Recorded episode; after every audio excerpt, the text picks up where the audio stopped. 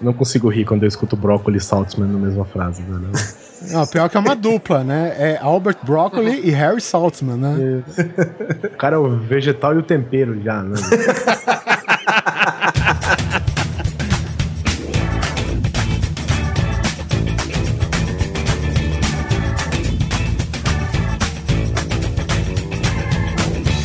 Grande Coisa.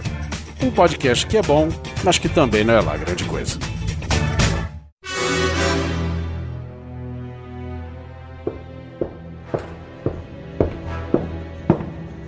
The name's Bond.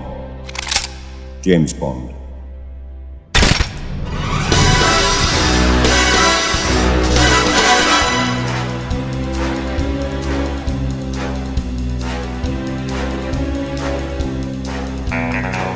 Olá, coisas e coisas! Tudo bem com vocês? Aqui é o Guizão e nessa mesa aqui de conferências do MI6 estou com o Oliver Pérez. Como que você fala nome de agente assim, com voz alta, cara? Você já Ô, ouviu desculpe. alguém que faz isso? Que se apresenta, ô, eu sou, sei lá, Oliver Pérez. É, Eu conheço um, talvez a gente cite o nome dele por aqui. Estou com, né, estou com Pérez, Oliver Pérez. Estou com Josuel Simão Neto. Robert. Simão Robert. E aqui uma satisfação tê-lo presente à nossa conferência. Estou com o colega aqui de profissão, Dian Fleming. Estou com Eduardo Spor. Caraca, agora eu me senti o máximo, cara. Comparando a Ian Fleming, um grande ídolo meu aí. Valeu aí. Maneiro, assim. Obrigado pelo convite. Vamos falar assim, dessa, uma dessas nossas paixões aí, que é o 007. Vamos trocar ideia sobre ele aí. Queremos aproveitar o lançamento, né? Vai sair um novo filme do 007. E já que nós temos aqui, eu não vou falar especialista, mas vou falar um cara que gosta muito, né? De espionagem. Já já percebeu, né, Neto? O, o Oliver é meio fã de espionagem, né? Eu acho que ele é um double agent aí do Uruguai, sei lá. É, eu, só sei, eu só sei que eu tô de carona hoje, eu vou seguir o que o Oliver falar, eu aceito e confirmo. Então entra nesse DB5 aqui e vamos embora.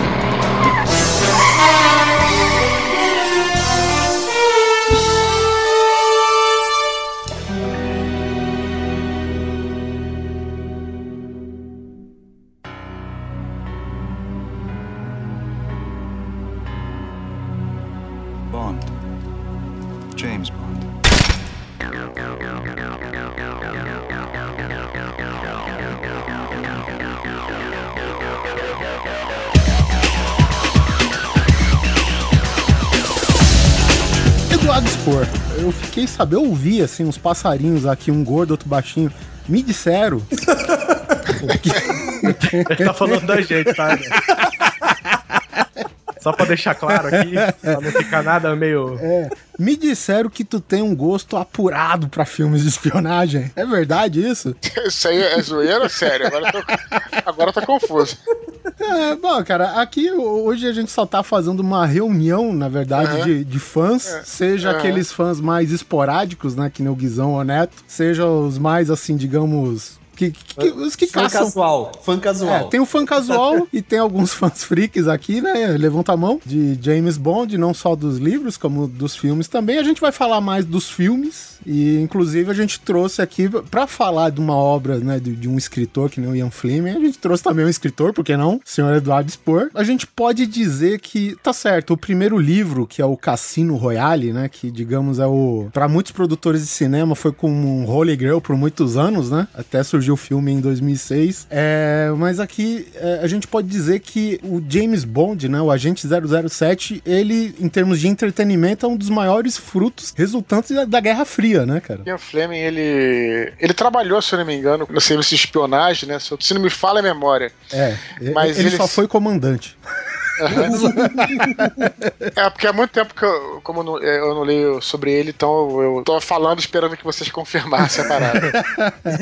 Já morreu, gente. Mas Desencana. uma curiosidade que eu acho legal de falar pra começar aí, é, dessa parte de escritor e tal, como é que é muito comum você ver, assim, eu, eu adoro estudar a biografia de escritor, porque você começa a pegar o- as obras dos caras e ver como é que aquilo é um reflexo da vida da- desse escritor, né? Então, quando você pega lá, sei lá, tem muitos exemplos exemplos, né? Mas sei lá, você pega Tolkien, por exemplo, você vai ver é, os personagens principais do Tolkien, todos eles são, são uma parte, assim, do Tolkien. Por exemplo, o, o Frodo é, é, o Tolkien, aquela personalidade dele do inglês, quietinho na dele e, e, e, tudo mais. Mas ele também tinha um lado professor dele, que era meio um Gandalf, ele também tinha um lado que ele adorava histórias de, de cavaleiros e, e heróis, e também isso aí também tá com Aragorn, sim, só para dar um exemplo. E o Ian Fleming, eu acho muito legal que tem muito isso também, né? Quando a gente começa a desconstruir mais ou menos a história desse, que, que eles criam, né? Os personagens que eles criam, você pega um pouquinho lá, um pouquinho aqui, e você, desses pouquinhos que você vai juntando, você forma o autor inteiro, né, cara? É, exatamente. Cara, é, exatamente. É, e isso daí que você falou é bem legal, cara. Mesmo porque do assunto que a gente tá falando hoje, do James Bond, né, cara? Eu acho até interessante que tem alguns documentários, né, que tipo, os editores dele falam, ah, isso só quando ele descreve o James Bond, você vê que é ele, cara, sabe? Ah,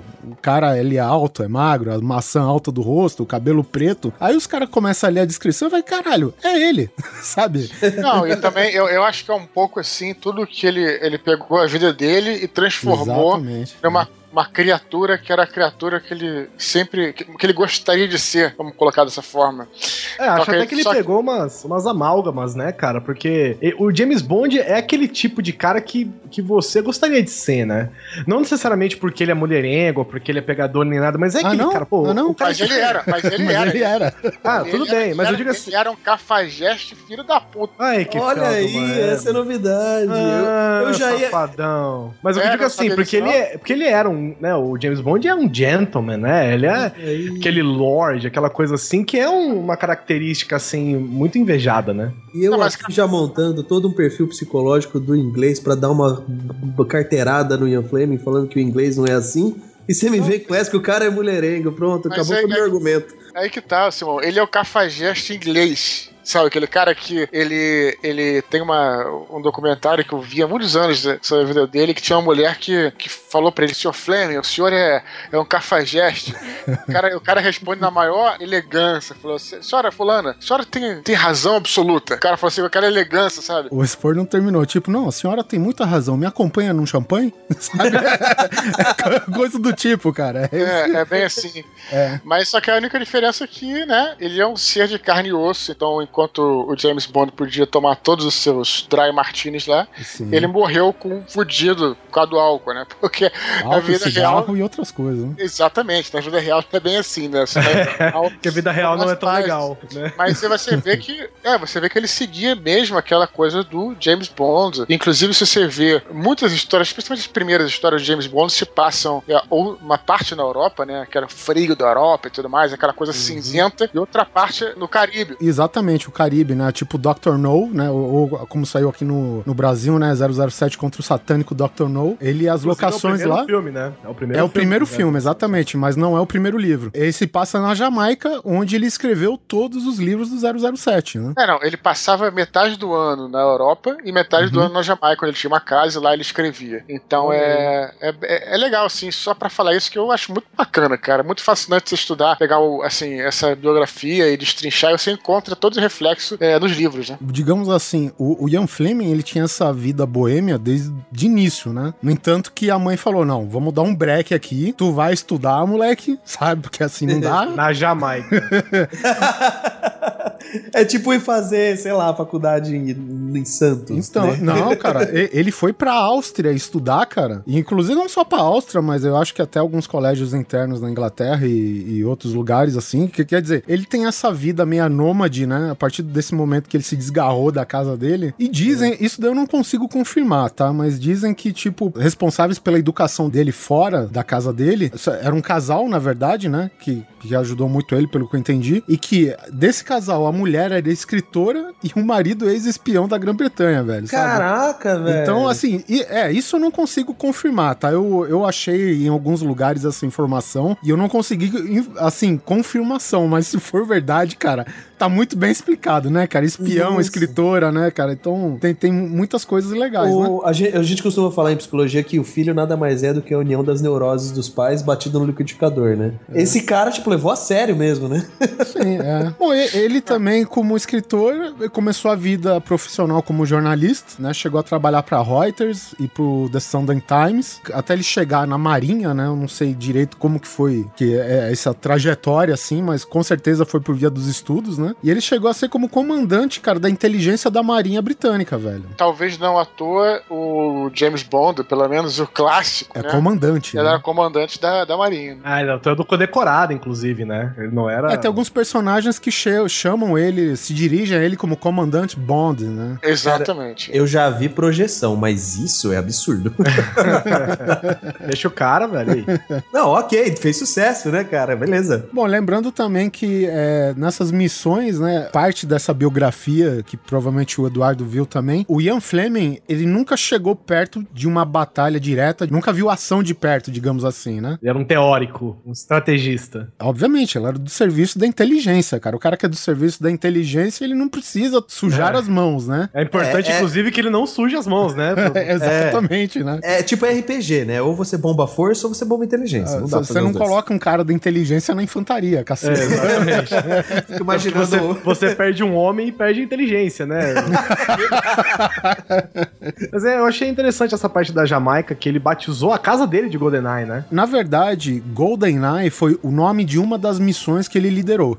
Missão de verdade. É, uma missão de É, verdade. na Marinha, na Marinha. Britânica. É, ele comandava um grupo que ele mesmo chamava o grupo dele de Peles Vermelhas, um negócio assim. E, uma, e uma das missões que ele fez se chamava GoldenEye. Inclusive, esse foi o nome que ele batizou a casa dele na Jamaica. É, e um dos livros e um dos filmes. Não, os né, li... aí que tá, não é livro. GoldenEye, se tiver, se eu não me engano, é saiu publicado aqueles roteiros adaptados, né? É o caminho inverso. Do cinema foi pros livros, né? Ah, tá.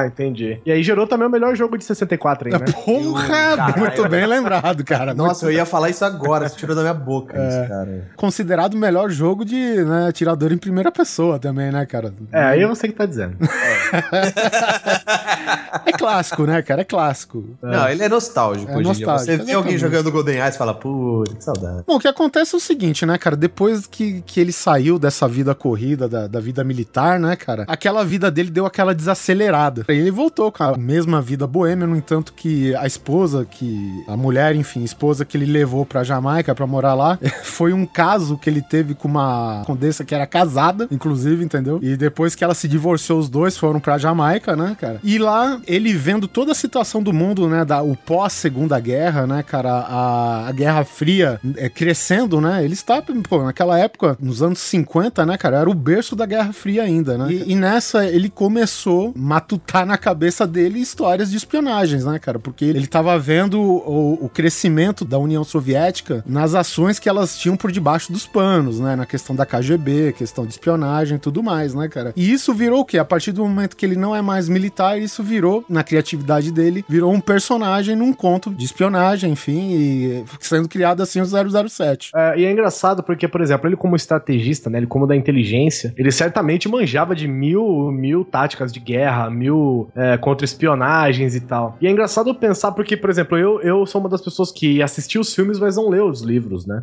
E eu acho interessante você ver que é o seguinte, toda o, o, o 007 em si, o James Bond em si, o agente Bond, ele não é necessariamente o cara mais estrategista e o cara mais mais é, assim, digamos assim, não não que ele não seja inteligente, mas ele não é exatamente o cara da inteligência, mas o a trama em que ele tá inserido é sempre muito bem complexa, assim, né? Nessa questão de, de estratégias e táticas e não sei o que, mesmo que ele em si, como personagem, pelo menos nos filmes, não seja tão, tão estrategista, assim, tão. É, pelo que a gente lê nos livros, pelo menos, sei lá, nos 4, 5 livros que eu, que eu li do, do Ian Fleming, ele é mais, ele é o testa de ferro do MI6, né? Só que com, Isso, com o exatamente. comportamento dele, ele não é simplesmente um testa de ferro, tá lá pra fazer o que manda. Não, ele tá lá pra usar o talento dele como espião, né? Afinal, ele não tá lá de graça. O talento dele é de se infiltrar, sabe? De, de usar aquele charme que, que o Ian Fleming criou. É, eu digo que ele usa, assim, num caráter pessoal, entendeu? Ele é assim, como um agente, ele é desse jeito. Mas as tramas que ele se envolve são muito mais complexas que a própria atuação dele, inclusive, no, nos filmes, entendeu? Como que As, dizer? as tramas são boas, é, pelo, pelo menos dos livros que eu li, as tramas são legais, mas eu acho que vai um pouco além disso, talvez dele ter se popularizado dessa forma, porque eu acho que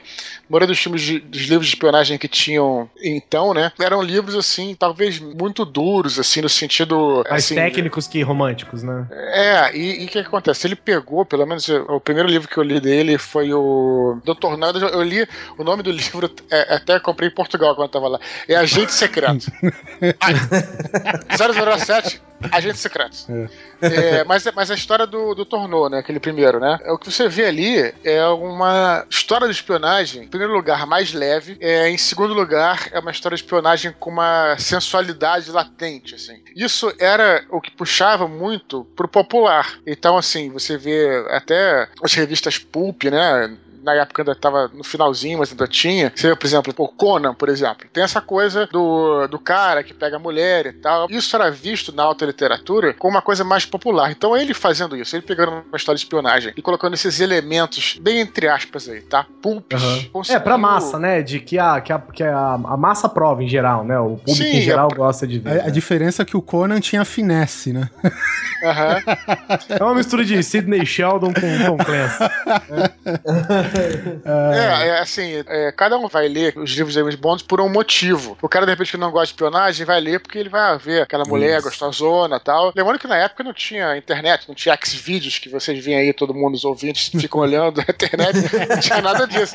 Ninguém Então, nunca, é- jamais, nunca vi. É, eu quero mandar um beijo pro pessoal do nosso WhatsApp aí, tá? É, gente? verdade. Mas tinha isso, entendeu? Então acho que foi um pouco isso, cara, dele ter juntado esses elementos, tornado o livro de espionagem uma coisa, não que não tivesse antes, mas mais popular.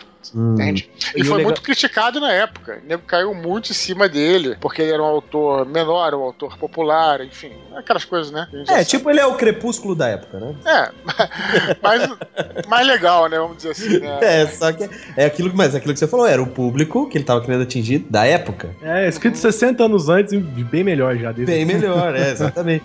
Mas, o que eu- mas assim, o importante que eu acho que é legal frisar é o seguinte: ele tentava agradar a massa projetando-se nas aventuras dele. Tô ouvindo vocês falarem, inclusive, do autor, isso é a manifestação daquilo que ele gostaria de ser. E ele falou: por Isso. que não vender isso pras pessoas, né? Porque é legal. Que homem não queria ser um agente super secreto pegando as mulheres mais lindas do mundo? Ah, e usando aqueles gadgets muito loucos, É, né, então, velho? cara. Eu até hoje tô achando o aplicativo perfeito do telefone. Você imagina se eu não quero ter uma bota, sei lá, que são. Que isso, cara? Então, Guizão, mas os gadgets não são tão presentes nos livros, tá? Isso daí é. grande parte a criação dos filmes do cinema aí, do- dos produtores do, do Broccoli, do, do Saltzman, dos roteiristas dele lá, entendeu? Poxa, que não sabia, cara. Olha que legal. Não, tipo, por exemplo, se a gente pega o Cassino Royale, por exemplo, se a gente for mencionar um grande gadget que tem lá, é um cara que tem uma bengala que atira. E a gente já viu que isso daí é totalmente verossímil, que existe. Ah, Pinguim já fez isso, já não. não, tem o desfibrilador de, par- de porta-luvas. Não, mas isso no filme. Isso mas no filme. Tá. Ah, desculpa. E aí o que acontece? Em 52 ele escreveu o livro, né, o Cassino Royale, em 53 ele publicou. E o livro, assim, de imediato, ele não fez aquele sucesso absoluto. Ele foi mais infame do que famoso, entendeu? Porque, assim, pra década de 50, cara, era um livro que tinha sexo, é um livro que tinha violência, é um livro que tinha machismo, enfim, eram, são coisas que já estavam em pauta na sociedade, né? Coisas que a gente estava já tomando com esse olhar que a gente tem hoje, mais radical, talvez, né? Em termos de direito das mulheres, é, enfim, os famosos bons costumes, né? Que a América prega e tal. A obra dele, cara, foi muito batido no- nas críticas né, e no público por causa disso, sabe? Mas enfim, o livro fez aí um sucesso razoável, chamou a atenção de vários, digamos assim, produtores, né? Negado que estava atrás dos direitos e hoje, até alguns casts atrás, eu fiz essa comparação, porque o Ian Fleming ele fez que nem a Marvel, quando ela tava no desespero, que ele queria vender a obra dele. Saiu vendendo direitos aí, a tanta Isso, direito. exatamente. Saiu vendendo as obras dele à torta e direito, né? E hoje em dia a Marvel, a gente tá vendo os reflexos disso. Ela quer fazer filme com fulano de tal, não pode porque é de outro estúdio, né? Quer citar alguém também não pode porque essa citação é, tá interligada com um personagem tal que é de outro estúdio. E ele tava na mesma. Perdeu não, né? Os direitos pro cinema do Cassino Royale estavam presos a outras pessoas, né? No entanto, tinha um produtor é, americano lá rondando que, que mora na Inglaterra, que é o Guizão vai rir, é o Albert Broccoli, mais conhecido como Cub Broccoli, né? O Cub, simplesmente. é, va vale a pena citar que também é, essa aquisição dos direitos, né, pros cinemas das obras do Ian Fleming também não foi fácil, né? O Cub Broccoli, ele tava indo atrás, ele tava contatando o Ian Fleming, e aí que acontece que ele tava com problemas pessoais, né? A mulher tava com câncer, alguma coisa assim, e um parceiro dele, um sócio, foi tratar com o Ian Fleming, e esse sócio sempre, ele desprezou a obra do Ian Fleming, entendeu? Então para ele o, o, James Bond era um personagem bom o suficiente só pra televisão, não pro cinema, entendeu? Olha aí, justamente a característica pulp, né, que o, que o Dudu acabou de falar. Exatamente, né? É, é, o próprio Ian Fleming, se eu não me engano, ele achava que as obras dele eram uma obra inferior, né? Era uma obra mais popular, digamos assim, né? Porque é, é aqueles contos rápidos, né, com tramas rápidas, ágeis e tal, mas que vendia, por algum acaso vendia, né? Era um popular e tal. Lembrando que nessa época o cinema estava passando por uma modificação. Toda a uhum. cultura pop, toda a cultura popular, na verdade, estava nascendo através da cultura adolescente a partir dos novos adolescentes, os baby boomers, né? Que uhum. nasceram é, no final, do, final da Segunda Guerra Mundial e tal. Então, o que você tem na década de 50? Você tem, é, antes da década de 50, tá? O cinema, antes da década de 50, da década de 40, era um troço que você ia ao cinema, você tinha que se arrumar como se você fosse é, num grande era um evento. Era um evento. Era um evento. É. é. isso veio mudar nos anos 50, toda essa cultura adolescente, com aqueles filmes toscos de ficção científica. Eu vou nem falar de toscos, não, porque confesso que eu gostava daqueles filmes do Hey Harryhausen, que tinha aqueles oh, monstros cara. do mar e tudo. Isso veio tava, assim, veio transformar o cinema a partir da década de 50, mas ainda tinha esse ranço, né, da década de 40 e tudo mais, que o cinema realmente era visto. E aí, quando veio essa coisa é, do cinema popular, do cinema adolescente, houve uma cisão, assim, tipo, ah, isso não é cinema sério, esse cinema sério é Casablanca, sabe? Como é que é o lance? Então não tinha, né? E aí começou a se modificar, começou a ter as matinês, a matinê era só pra adolescente, ah, não, adulto à noite, assim, entendeu? E aí começou assim, então realmente a percepção de cinema nessa época tava mudando e eu, James James Bond acho que entrou aí na, na época, né? E, e, também veio junto, né, cara, é, o, o, cinema colorido. Durante muito tempo, inclusive, cara, não à toa o primeiro filme do James Bond, ele é colorido por Technicolor, né? Isso é, é uma mensagem, na verdade, dizer assim, ah, isso aqui é um filme popular. Porque os filmes, é, mesmo depois de ter a tecnologia Technicolor, meio os filmes que eram, assim, filmes mais pra adulto, vamos colocar bem entre aspas, cara, até a década de 70 tinha nego fazendo filme preto e branco. Por isso essa coisa que você falou aí, o cara cara, ah, não, realmente, na mente de um cara desse, né, nos anos 50, a mente do cara tava nos anos 40 ainda, normal, realmente o, o, né, o James Bond não era. Ele não tá falando mentira, não. Tava até correto né, do, do pensamento dele. E outra, ele tinha parâmetros também de outros grandes escritores, né, cara? E outra coisa que você falou, inclusive, dessa parte da popularização, das matinês e tal, eu me lembro até que tinham essa. Não, não me lembro, né? Porque eu não estava lá na época, mas. A gente contou. É, eu me lembro de ver que ele tem, inclusive, os cinemas hoje já não se faz mais isso, né? Mas antes os cinemas tinham programações específicas baseadas nos horários, né? Eles trocavam os rolos de filme durante o dia, né? Pra, pra atingir os públicos diferentes, né? Uma mesma sala de cinema apresentava dois, três filmes diferentes no mesmo dia, justamente pra angariar essa juventude, esses filmes. Pup, inclusive, esses filmes do Ray Harryhausen, por exemplo, que, né, que é o pai da, do stop motion, só pra fazer um, um cross promo aqui, já que você citou. Uhum. É, a gente tem o episódio 21 aqui do Grande Coisa, que é um episódio totalmente dedicado ao rei Harryhausen. É fera, né? Pô. A gente fez uma trilogia aí de efeitos especiais e a gente finalizou só com uma ode às obras de rei Harryhausen aí. Quem quiser ouvir, tem o um link aqui no post. Que maneiro. Uh, your courage, Miss... Uh... Trench. Sylvia Trench. I admire your luck, Mr... Bond. James Bond voltando aqui a parte dessa aquisição dos direitos, né? Passou-se mais um tempinho e realmente o, o Cubby Broccoli realmente ele queria queria fazer muito esses filmes baseados na, na obra do Ian Fleming e aconteceu que um amigo mútuo dele e de outro produtor que é o Harry Saltzman falou: "Ah, cara, é, pois é, brócolis e Saltzman. Fizeram uma salada muito louca." Pois é, o, digamos assim, o Cub, ele tinha, digamos, não só cacife, né? Ele tinha uma produtora redondinha, com tudo enxuto, rodando, e o Saltzman, ele tinha os direitos, nada mais. Ele, ele não conseguia fazer nada com aquilo, entendeu? Ele, tipo, ele tinha uma Ferrari, mas morava no Amapá, desculpe. Sei lá. Coisa assim.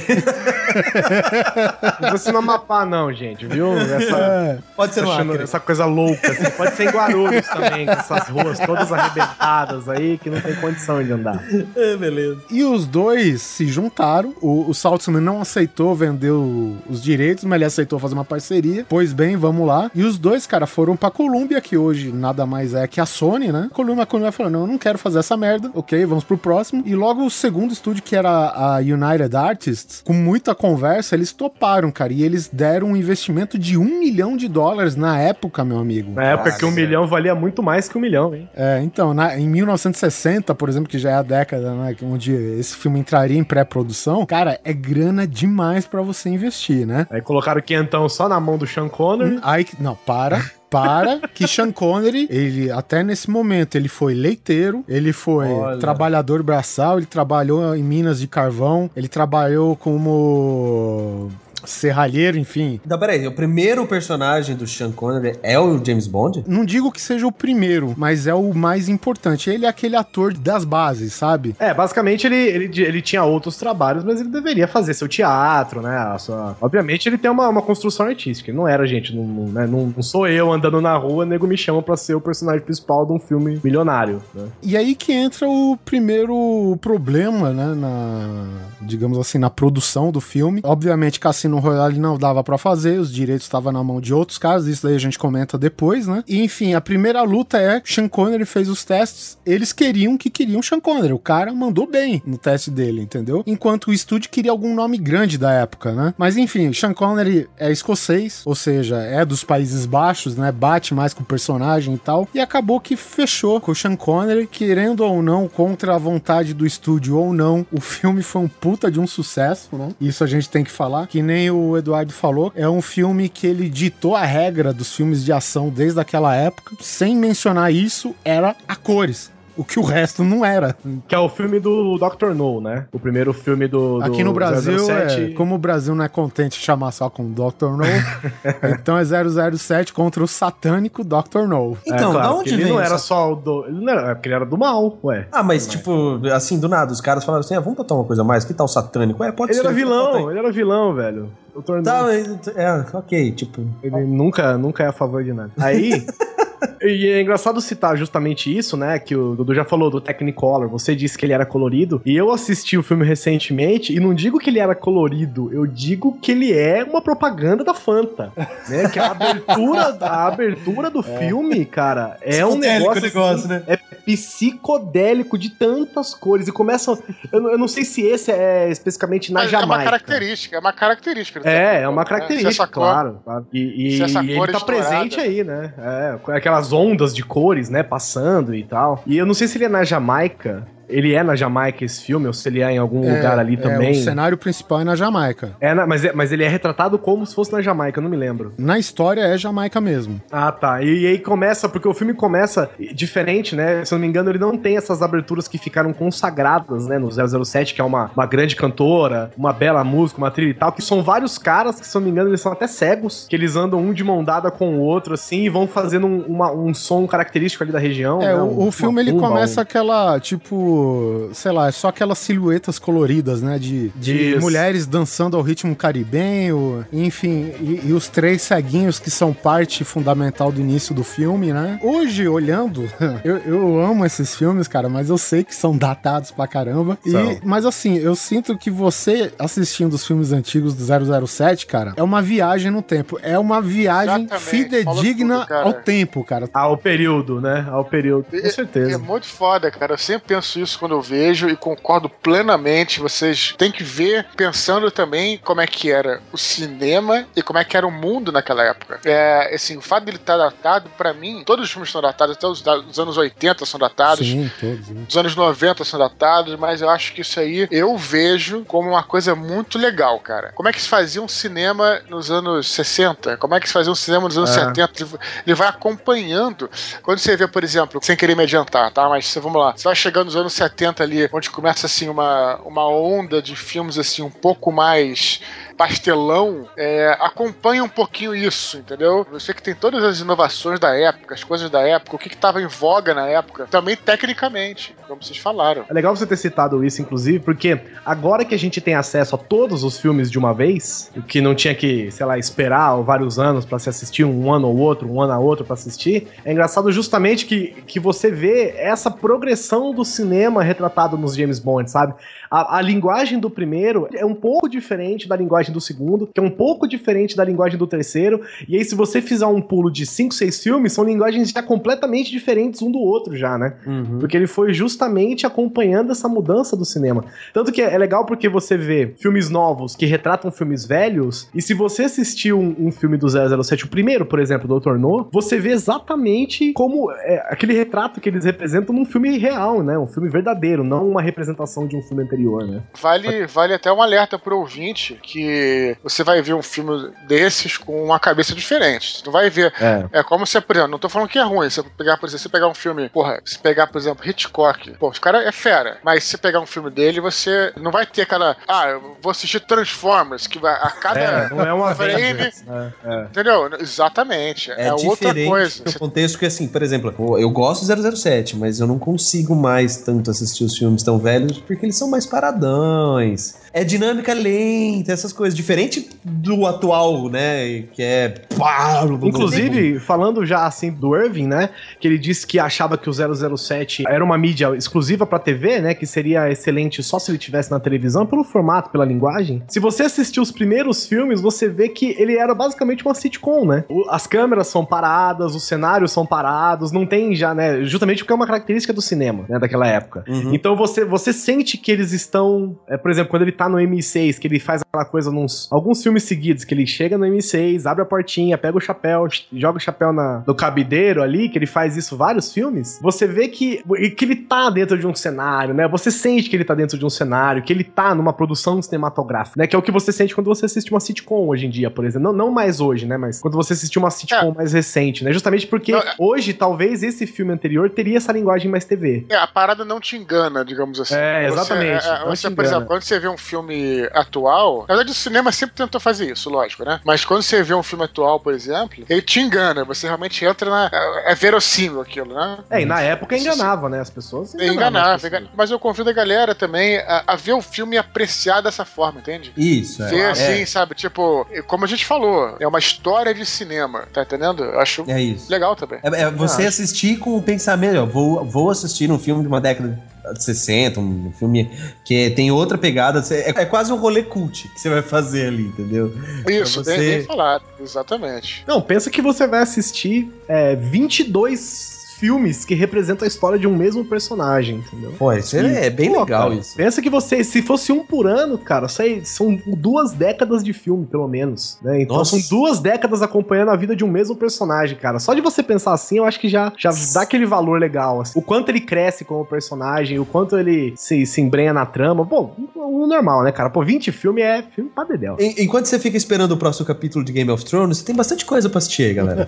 ah, e no entanto, né, cara, que no começo começo eles usam alguns recursos, por exemplo, o vilão, que é o Dr. No, né? Ele já é uma alusão mais ou menos de um nome. Ele brinca com trocadilho, mas enfim, é, é um personagem que supostamente seria asiático, né? É, sim, né? É, ele é. Ele é feito pelo Joseph Wiseman, que ele é. é. um cara que ele é canadense, cara, mas ele faz um chinês. É, que é uma característica, inclusive, do cinema dessa época, né? Sim. Não, mas pera aí, se eu não me engano, é o seguinte, ele é filho de um chinês como uma alemã ou ao contrário. Não, mas, é, é mas é, mas é só personagem. na genética, viu, rapaz? Porque olha a carinha dele ali, isso que não tem ali é japonês, chinês ou é. qualquer coisa. O personagem, ele é mestiço, entendeu? Mas o ator é canadense. Não, não, sim. Eu acho legal que em relação ao personagem que. Legal não, né? Mas assim. é, Curioso. Os caras pegaram o que na época, na visão americana, na visão inglesa e tal, era o que tinha de pior. Veja bem, não tô falando que chinês é ruim, nem que Sim. alemão é ruim. É um ret- um retrato sou- da época, É, né? é, eu posso falar porque eu sou descendente de alemão, então eu posso falar. É assim, os alemães estavam, eram os grandes inimigos, né, da Segunda Guerra Mundial. O chinês é um comunista, só tem um comunista pior do que o russo, que é o chinês, que é sinistro. Então, o cara pegou o alemão, Os dois o pior. chinês. É, exatamente. Pior aí muito, né, na visão dos caras. É, aí, né? somou, né? É, somou a, a, Que, a tá, que, tava, que, tava, né? que tava na mente do americano dos anos 50 ou do inglês dos anos 50. É, exatamente. Não, Assim. não, não tinha como você deixar ele mais mal, né? Que é uma tendência natural dos filmes, principalmente hollywoodianos, que é escolher um grande vilão do mundo, né? E aceita. Que o, o, os, É, o que último da normalmente- vez foram os árabes, né? É, que normalmente são os vilões deles, né? E ele não aparece no primeiro filme, se eu não me engano, né? Inclusive. Tem só a citação dele e eu acho que ele aparece ou no segundo ou no terceiro. Peraí, o Dr. No aparece, quem não aparece é o Blofeld, que ele é o cabeça da, da organização Spectre, né? Ah, é verdade. Que por sinal está voltando neste último filme, agora no, no, no ano de 2015. Digamos assim, o Dr. No, ele, fa- ele é um pequeno braço da Spectre já, né? Isso que nos livros do, do Ian Fleming, por exemplo, a organização nem sempre foi a Spectre, né? A produção cinematográfica do- dos filmes, elas optaram para ser uma organização só. Por exemplo, nesses primeiros livros do Ian Fleming, a organização é, não digo terrorista, mas é a organização de contra-inteligência russa era SMERSH. São é, a junção de, do começo de duas palavras russas, Smart Spionen, alguma coisa assim, que fala a palavra SMERSH que significa morte aos espiões, né? Então é, é essa organização que trabalha no começo das histórias do Fleming, porém nos filmes começa e termina, né? Só praticamente as histórias que envolvem a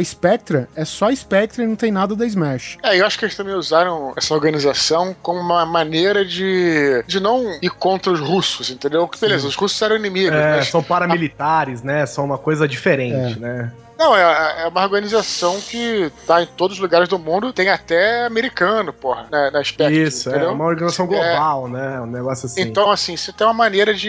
E que a partir dos anos 70, tudo bem que nessa época, mas a partir dos anos 70 começou uma política de. Depois da crise dos mísseis e tal, de aproximação, né, cara? Tá, assim, falando de história. E depois vai gravar um pouquinho nos anos 80, mas enfim, não vou entrar nessa, nesse mérito. Mas acho que era até uma maneira, assim, de você não colocar os russos como. Os vilões tentar- imediatos, né? aquela coisa, vamos tentar ter alguns filmes que também pode falar mais pra frente, que tem essa união, né, entre os russos e os e o, e o inglês, né, O pra, que me amava. pra- não só, na verdade, né, tem alguns, Tem alguns outros. né? mas talvez seja o, né, até pelo nome, né, já, já- já- já diz logo, né, já É. diz logo. Falando ainda na, na produção do Dr. No, né? A, a gente lembra que também apareceu, em teoria, né? A primeira Bond Girl dos cinemas, que é a Ursula Andrews, né? Também a gente apareceu outro elemento que a gente vê em alguns filmes, é, inclusive alguns do Daniel Craig aparece, que é o Cassino Royale e o Quantum of Solace, que é o, o agente da CIA, Felix Leiter, né? Que o 007, enfim, faz uma amizade e ele sempre sacaneia, alguma coisa do tipo. Tem outro cara que talvez nos livros seja mais óbvio, mas que é o Quarrel, né? Que é o cara lá da Jamaica, que é um meio um assistente.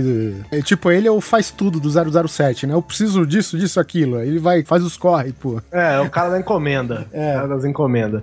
O, tem a, a- aquela secretária dele também, né? A... É um Money Penny, exatamente. Isso, que ela. Que ela A secretária até do aparece, M. né? Isso, ela até aparece agora no Skyfall, Skyfall, né, sim. novamente, pra dar esse ciclo do primeiro filme, né? Ela está presente na sala em que ele entra e chup, joga o chapeuzinho toda vez. Fica de paquerê com ela, né? O tempo todo, e ela fica de Meio paquerê. Amélia, com né? ele. É, isso. Acho que ela é um pouco Amélia, ela, né? Bem Amélia, Ela sabe assim. que o cara pega todas, mas é só É ele chegar lá e. É, só precisa É. falar. é. Tanto que ele fica de chaveco com ela o tempo todo antes de sair pras missões e. E dá a entender que ele dá uns pega, né? Não, assim, não Dá dá pra entender, duvidar assim. nunca, né? Não dá pra duvidar nunca do 007, né? Porque com o histórico que ele tem, né? Não dá pra necessariamente, você não precisa ver, né? Pra saber se, se ele fez alguma coisa ou não. Tem outra curiosidade também, né? Ah, Quando o o James Bond ele invade, ele invade, né? Ele vai na Surdina, na Jamaica, que é a base de operações do Dr. No, numa ilhota lá. E eles falam que tem um dragão guardando a ilha, né? Aí, fãs do Game of Thrones agora vão ficar loucos. e na verdade era um tanque de guerra. pintado com uma bocona, sabe? Que, que tinha um lança-chamas. E esse era o dragão, velho, sabe? Só pra informar, o filme teve esse investimento mais ou menos de 1 milhão e 100 mil dólares, né? Que a United Arts bancou lá. E o filme no mundo todo, cara, na época rendeu quase 60 milhões de dólares, né? Nossa, que beleza. Sequência garantida, né? A gente pode falar, não, não sei se o Eduardo concorda, mas a gente pode falar que a primeira grande franquia deve ter sido essa, né, Eduardo? Pode ser, eu não, não, não vou arriscar, eu não tenho. É, então, é, eu também não tenho não. conhecimento, mas eu acho, pô, em 60 a gente não tinha filme, não tinha continuações assim, cara. É, eu acho que não, é verdade. Cara. Assim, ousa é dizer que até hoje você não tem continuações assim, né? Porque 24 filmes. 24 filmes, meu irmão. Eu, normalmente o máximo nem que o Jason. trilogia. Nem o Jason, nem o Fred Krueger, nem. nem ninguém. Nem se o bebê não case, se eu fosse você, ninguém, velho.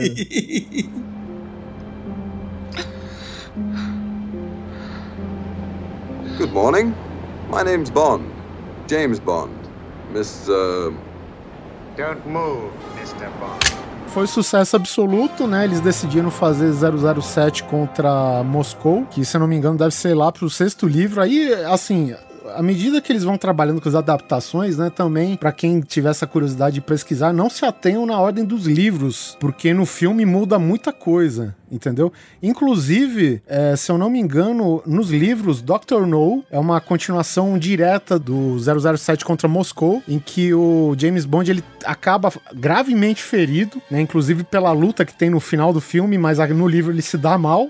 e eu acho que legal, por exemplo, que apesar de a história não ser você 100% é, assim, fidedigna né, com o livro, eles aproveitam vários momentos, seja em qualquer livro, e colocam no filme. Então eu acho é, legal, assim, a gente ver, por exemplo, no, no, livro do Dr. No, por exemplo, a gente tá vendo um 007 abalado, né? 07 que ele não tem, ele perdeu a confiança, ele ficou vulnerável, né? Ele foi atingido, porque até então é aquele cara cheio de marra, cheio de panca, que ia se meter e na hora que ele leva pior, ele perde a confiança, né? E isso, para você ver, a gente só vê no começo do Skyfall. É, que ele tá é. todo. É. Cara, eu achei, né? cara, super maneiro, velho.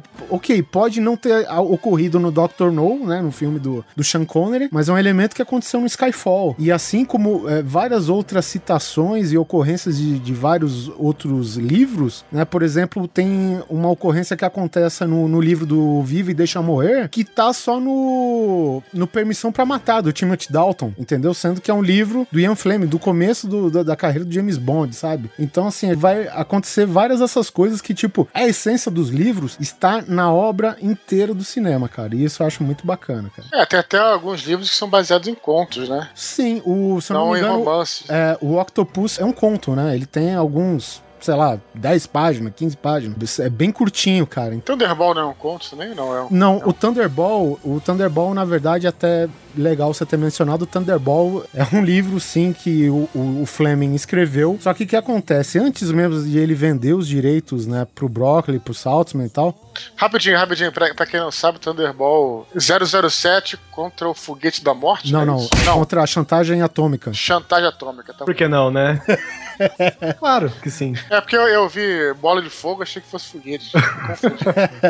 ah, tá certo. O foguete da morte é o Moonraker. É verdade, verdade. Isso aí. Então, assim, antes do Ian Fleming vender os direitos, ele teve uma proposta de escrever um roteiro direto para os cinemas, né? E ele teve assistência de um, de um escritor que chamava Jack Winnigan e de outro produtor da época que se chamava Kevin McClory. O que aconteceu na época, assim, ficou meio obscuro, né? É um projeto que não foi para frente, mas ele usou elementos daquilo que ele começou a escrever como uma grande aventura, uma aventura submarítima, e ele escreveu Thunder Thunderball. E aí o Kevin McCloy viu, opa, essa história foi que ele começou a escrever comigo. Enfiou o processo em cima do Ian Fleming. E isso ocorreu já quando o, o, o Thunderball estava em produção, enfim. E aí o que, que aconteceu? O Thunderball, a produção cinematográfica só foi para frente porque o, o Kirby e o Saltzman, digamos assim, eles aprovaram que esse Kevin McClory entrasse para produção junto com eles, porque senão eles eram obrigados a ter uma franquia concorrente a deles. É, deu um cala-boca no cara, né? É, é exatamente. Vamos dar um agrado. Vamos fazer, um é, agrado, claro. né? Até porque não, não tá nada errado também, né? Pô, o cara comprou os direitos do negócio e aí você me faz um filme igual. Pô, É verdade. Então, na, na verdade, assim, eu não sei como que foi a comprovação, né, que o roteiro, ele teve participação, enfim. Ele deve ter cadastrado alguma coisa, sei lá, e- e não sei como que se faz isso, o Dudu que tem mais experiência aí pode falar pra gente o que, que você faz pra falar que o livro é seu. É, tem que registrar o livro, mas não é Então, uma coisa bom. muito difícil, não. Mas assim, e, e tipo em estágio embrionário a gente pode registrar? Pode. Assim, você pode, sim. registrar a trama. Você pode, então, registrar a trama do, do É, livro sem não- ter o livro, por exemplo. Ah, cara, então, aí vai pra tribunal, né? Porque, Ah. assim, não existe direito autoral sobre ideia nem sobre título. Existe sobre marca. 007 James Bond é Uhum. uma marca, ok. Mas não sobre título. E, não, e também não sobre, sobre ideia, assim. Aí que vai pro tribunal, porque se fosse um plágio mesmo, se tivesse registrado o texto fosse igual, não tinha nem conversa. Mas como tá no, no âmbito vão- das ideias, precisa se questionar, né? É, o Ele processo foi pro plágio mesmo, tá? Então é, foi isso. E no final das contas, os produtores toparam que o Kevin McClory entrasse pra produção. Inclusive, nos créditos do filme tá lá, produção de Kevin McClory, ele tá sozinho nos créditos e como produtor executivo entre o Cub e o Saltzman, entendeu? Bom, enfim, só pra a, a gente fechar essa parte técnica, né? Vamos pro principal, né, até hoje, de 1962 até 2015, houve seis atores que interpretaram James Bond. Conforme palavras do próprio Pierce Brosnan, mais homens pisaram na lua.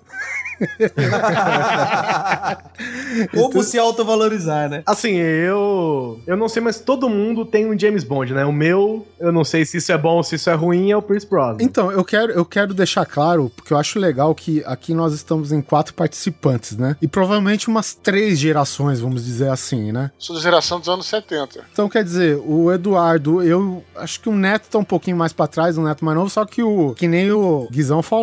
Aí ele é da geração do Pierce Brosnan. É, na verdade eu sou da geração do Timothy Dalton, né? Mas eu, É, a- sim, eu é. assisti 007 como já era com o Pierce Brosnan, que foi com o GoldenEye. É, mas, mas eu tenho uma teoria. Acho que cada um gosta do primeiro que assistiu. É Exatamente. exatamente isso. Tá, é a minha teoria. Eu sempre acho que nem pra mim, o Roger Moore. Roger Moore, É exatamente. o que eu mais gosto, tá ligado? Porque foi os, os primeiros 07 que eu assisti, que eu lembro que passava na, na TV. Passava no domingo, cara. na- É, não vou falar, mas passava na TV no domingão ali, cara. E era, era passava muito esse, cara, os filmes dele. E eu, putz, pra mim é ele, sabe aquela carona quadrada, o olhão azul. Eu acho que porque na época o filme que estava pra ser lançado, que era o de 87, acho que é o Marcado pra Morte com o Timothy Dalton, e a Globo entrando na onda de querer promover, de, de querer ganhar audiência, o que, que ela faz? Ah, vamos reprisar os filmes antigos, né, cara? Todo domingo, cara, era um filme do Roger Moore, velho. É verdade. Eu, eu acho que pra nossa geração, cara, é impossível a gente não gostar, apesar de- do, do Roger Moore ser o mais galhofeiro, dos gadgets ser os mais absurdos, as histórias ser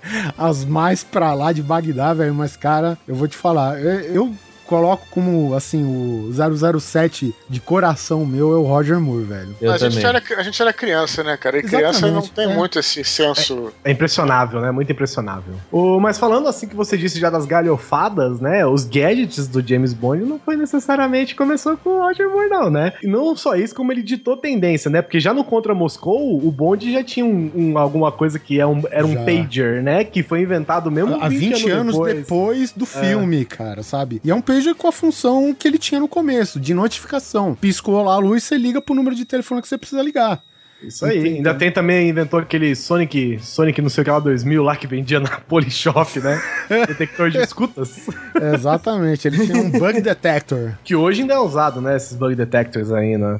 Do- O 007 contra o Moscou, ele tinha como vilão principal aquele ator do Tubarão, o Robert Shaw, que talvez uh, o maior sucesso da carreira dele é o Tubarão do Spielberg, né? Nessa época, ele estrelou como vilão o 007 contra Moscou. E acho interessante que o filme começa treinando agentes para matar James Bond, né? Então, basi- basicamente, o agente lá da. Sei lá, sei lá se era KGB, os caras pegam um agente. Eu acho, que, eu acho que já era Spectre, hein, cara? É- era Spectre já. Eu acho que era. É. é. Só que é o seguinte, a Spectre, é, ela jogava um governo contra o outro, né? É que nem aquilo que Isso. você falou, não era a Rússia necessariamente, né? Era aquele lance do governo dentro do governo. Então o plot principal que eles queriam atrair a atenção do James Bond, né? E tinha o assassino, né? Que era o papel do Robert Shaw, o que é o Grant. E o teste era tipo você disfarçar um agente qualquer da KGB, colocar uma máscara de Sean Connery nele e ele matar o agente, entendeu? Como se colocasse uma máscara e o cara virasse o James Ah, Bond. é, entendeu? eu, eu sou bom o suficiente pra te matar já, né? Seu, É,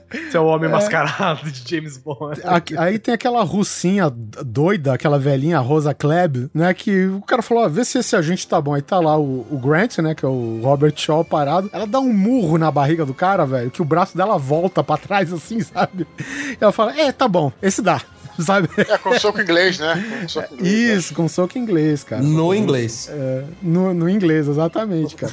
Soco russo. É, o interessante que desse filme, eu acho que o gadget mais marcante é aquela pasta cheia de apetrechos, né? Porque era aquela pasta que tem aquela combinação de três números de cada lado. E, tipo, Uhum. ela tinha combinação que se o cara colocar errado, ou ela solta gás ou explode. E tem um canto que tu aperta, sai uma faca. Tem um- uma lata de talco que solta gás, sabe? Tem fichas explosivas. Cara, é uma caralhada de coisa, cara. É o aplicativo perfeito. Eu tô pensando até hoje, algo tão multifuncional Revolucionário. desse jeito. É. Pois é. E, ele- e- e os gadgets começam a ficar cada vez mais presentes nos filmes do 007, né? Que inclusive são, são parte importantes, né, cara? Quando ele vai falar com o, o Kill, você já fica naquela expectativa, né, cara? Você, O que, que ele vai apresentar agora, né, velho? Vai vir. Você sabe que é uma coisa que é o que mais me atrai são os gadgets, né? É, ok, história, beleza, blá, mas o que eu gosto mesmo de ver no 007 são os gadgets. Tanto que esse último 007, que ele é mais parrudão e mais realista, que não tem tantos gadgets assim, eu já não tenho tanta, assim, vontade de assistir. Eu gosto. Pô, aquele relógio com laser, é, relógio que explode vidro de carro. Mano, isso é muito legal, cara. com as Não é à toa que um filme mais recente, como Kingsman, por exemplo, né? Ele se baseou muito no 007 e tem milhões de gadgets também, né? Abotoaduras explosivas, é, proteção de carro que é granada também, um monte de coisa legal, assim. É, usando o recurso aí que é muito antigo, né? Que é o recurso das armas mágicas, né? Dos nossos heróis de fantasia e tudo, E- das, é, das grandes histórias. É, mas é isso mesmo, né? Das gran- Assim, não tô falando só em termos de poder, mas eu digo assim, o herói, ele sempre tem. Falando de herói, né? É, vamos lá, mas assim, cara, vamos não lá. tem como escapar. Não, mas acho maneiro, assim, porque você vê, pega os mitos e tudo mais, o herói sempre tem, né? É, a maioria das vezes, vamos dizer assim, sempre tem assim um, um mentor, um cara desse aí, que entrega pra ele aquelas armas que estão de acordo com o desafio que, eles vão enfrentar, que ele vai enfrentar ele vai usar aquela arma em determinado momento. Isso aí é parada clássica, né? Aí quando você coloca isso, por exemplo, você transpõe isso, é um símbolo muito forte. Quando você transpõe isso pro outro cenário, eu tinha que dar certo, né, cara? Deu certo completamente isso, né? Então é. É, e até hoje funciona, né? é, pois é. Tem uma parada, porque, tipo, no Um Novo Dia para Morrer, que é com o Pierce Brosnan, é o vigésimo filme da franquia, né? Então, mais ou menos, a franquia tava naquele ritmo de comemoração. Pô, é o vigésimo, né? É o vigésimo filme de James Bond. Então, eles fizeram uma homenagem que o Q, ele vai passando algumas coisas e o Pierce Brosnan, ele vai fuçando em tudo, cara. Aí ele pega o sapato, tem uma faca que é do 007 contra Moscou, ele pega a, a maleta cheia de apetrechos e o Kill, irritado pra caralho, vai tirando as coisas da mão, né, velho? Pô, deixa essa porra aí. Aí ele me liga aquele jetpack do Thunderbolt, sabe? Que fica quase decola dentro do Kill Branch lá, né? De onde eles fazem os testes, cara. E, e uma parada muito legal também, cara, que nos filmes antigos tem o esquema de quando o James Bond vai receber os gadgets dele, ele vai passando e a galera no fundo tá fazendo os testes mais absurdos possíveis, velho, sabe? o, o Guizão recentemente ele me falou uma coisa, tipo, você pega é, Corra que a polícia vem aí. Tem a ação central que é engraçaralha, mas no fundo tá acontecendo um, um milhão de coisas engraçadas que ninguém É. dá atenção. E o engraçado tem mil, é isso. mil planos de ação acontecendo ali, né? Você tá focado nele apresentando, mas atrás tem cara, sei lá, com grade que pega fogo, com, sabe... E um eu acho doida. legal porque o James Bond, nessas cenas com o Kill, tem muito disso. O James Bond tá conversando com o Kill, de repente no fundo tem um cara que ele cai numa cabine telefônica que solta um airbag gigante e pri- aprisiona o cara. E, Uhum. e aí o James Bond dá uma olhada, como se não fosse nada, né? Ele não. É, e dane-se, né? Dane-se, precisar foda-se, disso, né? é. Aí tá passando, tem um, um sofá engolindo um cara. Não, tudo bem, foda-se, cara, sabe? É, a gente legal mesmo. franquia e você pode ver também algumas, algumas características que os produtores viram que deram certo e tem que ficar repetindo nos outros filmes, né? E essa é uma delas. É, chegando ao ponto por exemplo, de No Espião que Me Amava, os caras vão ter um encontro dentro de. Estão lá no Egito, cara, não estão na Inglaterra. Dentro de uma ruína lá. Eu não sei se é uma pirâmide. É uma pirâmide, praticamente. Uma pirâmide uma e tal. esfinge, acho que é, da esfinge. E- Os caras montam dentro da esfinge uma área pra testar as armas. Quer dizer, não tem nada de mais absurdo. Pra que que tem que ter? Não, eu entendo até que vocês vão se encontrar dentro da esfinge. Agora, pô, tu vai modificar a esfinge pra fazer um de teste, teste, Precisa levar teste em um- Londres, pô. Um beijo, né? Aquele É. avião É. gigante, cargueiro. Não, levou o laboratório inteiro pra lá, né, cara? Então, assim, mas, mas parece que uma coisa, assim, totalmente fora da. É surreal, mas parece que é uma coisa nesse nível, assim, tipo, o roteirista fala só, não tem a cena lá das armas sendo testadas, e o roteirista fala, não, mas os caras vão estar no Egito. Meu irmão, tem que botar, cara. Porque a galera Botar, gosta é. disso. O que o Branch ele viaja pra tudo quanto é lugar, né? Leva lá, não dá nada, leva lá. Engraçado também, aproveitando que o Dudu falou isso, tem um filme, eu não lembro se é o 007 contra o Jantagem Atômica, que é uma aventura submarina, mas aquele Somente para Seus Olhos, ele também é meio submarino e tal, que tem tipo um cenário dessa do Key Branch, que tá o, o M, né, que é aquele ator Bernard Lee, que ele foi M por vários anos, tá a Money Penny, todo mundo dentro de um navio afundado. E tipo, o navio, ele tá inclinado. E todo o set dentro, cara, é tudo inclinado, tá ligado, velho? Então é, é muito engraçado isso- essa parada também, de levar o MI6 pra onde o James Bond for, entendeu, cara? É, você tá até um pouco da galhofa, né? Que é, É, o, isso é o- galhofa, sem é, dúvidas. galhofa. É, e por falar nisso, você é, essa cultura, vamos deixar entre aspas, dos gadgets do James Bond gerou muitas outras é, outros filmes, outras inclusive comédias, paródias e, e etc. Você tem aquele Agente 51, mais ou menos, acho que é Agente 51, né? Que o cara vai andando, vai abrindo várias portas, que ele tem o telefone, telefone sapato, essas coisas. 86. 86. Eu tô com 51, que eu acho que é porque eu sou de Pirassununga, mas tudo bem. Maxwell Smart. Você tem o Missão Impossível, depois vieram os filmes mais novos, que o cara tem chiclete explosivo. Pô, não dá pra negar que isso foi inspirado, né, cara? Deixa eu só falar uma parada engraçada que esse Agente 86 passava na televisão, né? Na Bandeirantes. E quando eu vi pela primeira vez o Agente 86 passando, era no ano de 1986. e aí eu, eu criança, lógico, eu olhei aquilo e falei, caralho, não sei que os caras, a cada ano, os caras inventam outro agente, cara. Será- que. eu Fiquei confuso pra caramba, né? Mas Quem será o coincidência. 87, né? É, quem vai ser? Tipo assim, a, gente, sa- a gente sabe que tiveram pelo menos uns 80, 70 aí que não se deram muito bem, né? Não, não, até, até- até porque, assim, vamos dizer, hoje em dia a Netflix faz, sei lá, qualquer coisa você faz um, um seriado e chega amanhã, mas na época o seriado que você vinha tinha um delay de 5 anos, sabe? é? É, é, então eu falei, pô, como é que o cara. Pô, os caras foram rápidos, hein, cara? Ah, pode ser. Meio que assim, sabe? Será que cada filme era um e eu não prestei atenção, né? Sei lá. O- o- uma coisa também que agora que você falou do, do número dos agentes, nós temos filmes onde aparece o 006, né? É, o GoldenEye. O GoldenEye, que, apare- que Que é o Sean morre. Inclusive, Claro, né? E ele morre, lógico. É, óbvio. Ele o, tem que, o, que, o que resta pra ele, né? É o Tá no que contrato sobra. sempre, é, coitado. Mas, é, mas quando eu assisti esse filme, que eu lembro que foi o primeiro filme do Pierce Brosnan, não foi? Foi. Foi. O GoldenEye. GoldenEye foi, é. Eu fiquei um pouco chocado com isso, cara. Porque trocou o 007, trocou o, o- o ator. E aí eu. Puta, que legal. Nossa, o 006! Caralho, então. Peraí, tem o 5, tem o 4, tem o 2. Tem... aí eu comecei a viajar no negócio. E aí eu comecei a eu alimentar aquela. Porque eu não conhecia, não sabia nada. Até hoje não sei porra nenhuma. Mas assim, eu não sabia tão aprofundado. De saber que, por exemplo, 007, é, James Bond, não é uma pessoa, é um cargo. É, ele chama James Bond, mas é o, o agente Então, 007. né? Mas eu sempre imaginei o seguinte: James Bond 007 é o cargo. Não, acho que não, cara. Eu acho que não, acho que não. Então, eu, acho eu que isso, botando acho a que isso- dúvida aqui. Eu acho que isso meio que eles deixaram. Acho que uma ideia que eles jogaram com o, com o, o- o- esse último ator. Cassino Royale, que começou com o Daniel Craig. É. Acho que eles jogaram isso, mas porque o Daniel Craig, ele é um 007 totalmente diferente dos anteriores. Os anteriores eram os mesmos James Bond, só que em atores diferentes. Se vê, por exemplo, a origem do 007 antiga, todos eles respeitavam que eles eram eh, que ele era um comandante da marinha e tudo mais.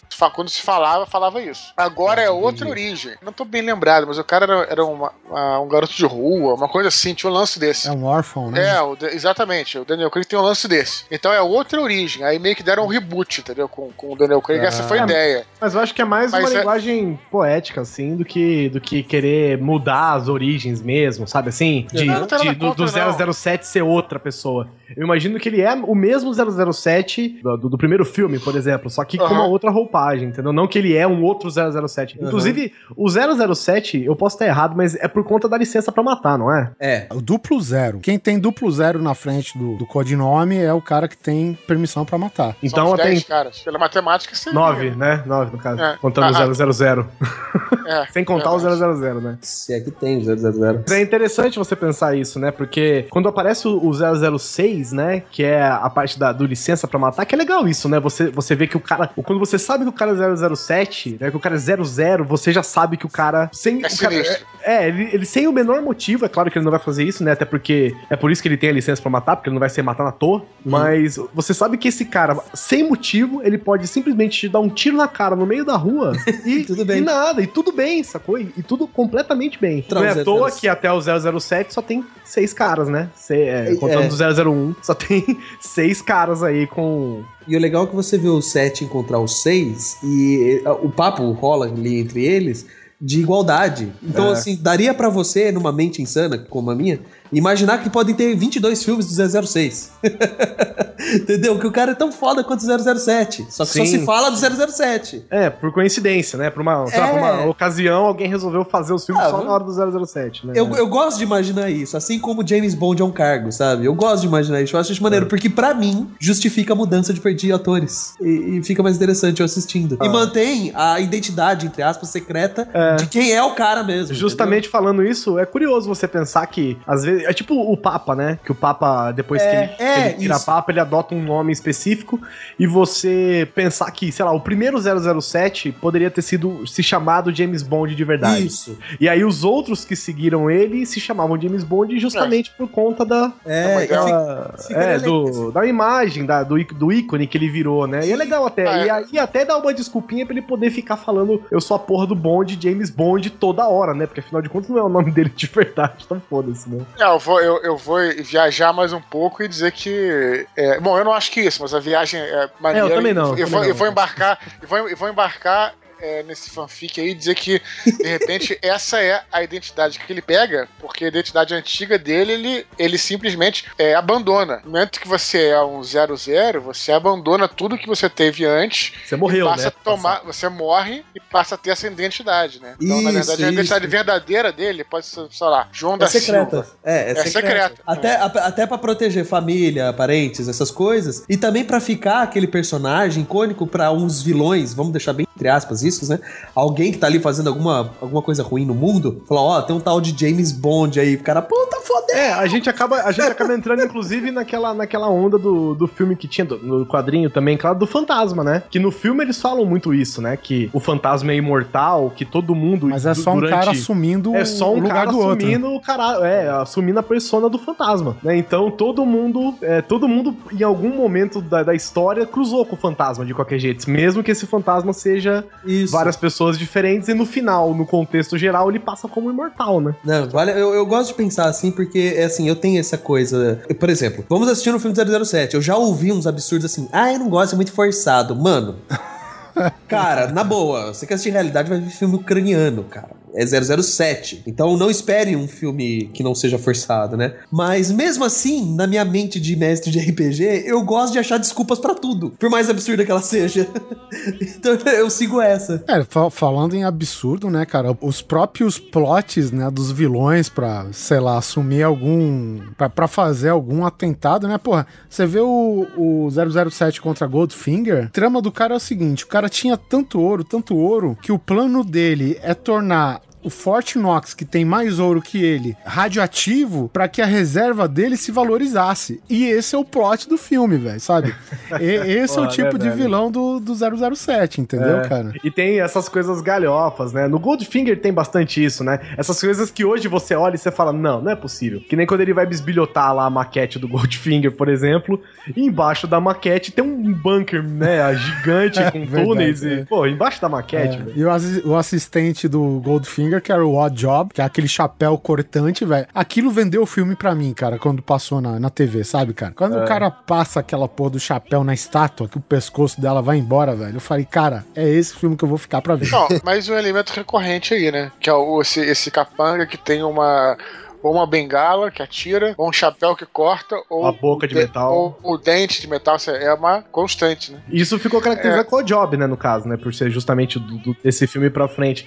E, o- e tem uma parte galhofa nesse filme, inclusive, que é uma coisa que é aquela parte do humor, né? Inclusive aquele humor britânico, né? Engraçado. Que ele vai preso e aí ele quer chamar o guarda pra ele, chamar a atenção do guarda. Ele fica fazendo gracinha pela janela da cela. Aí de repente ele dá um tchau pro cara e desaparece. Aí o cara, tipo, simplesmente abre a, a, a- a porra da e entra, né? Tá no alto. Aí toma um sabugo lá do, do 007. e- É, ele tem um gadget, eu acho que os diamantes são eternos, né? Que é outro plot lá que o, o Blofeld queria os diamantes pra maximizar um, um laser num satélite pra destruir os mísseis dos Estados Unidos. Alguma coisa assim, né, cara? E, e, tipo, tu vê essa trama tão megalomaníaca e de repente o cara vai revistar o James Bond, né? Que esse daí foi a volta do Sean Connery pro papel, né? O cara vai revistar o James Bond e tem tipo um, gadget que é uma ratoeira no bolso que prende o, o dedo do cara, sabe?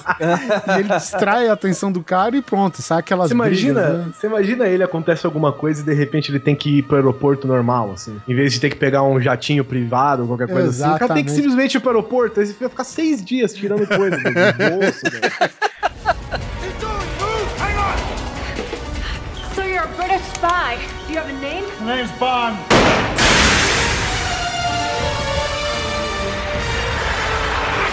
James Bond.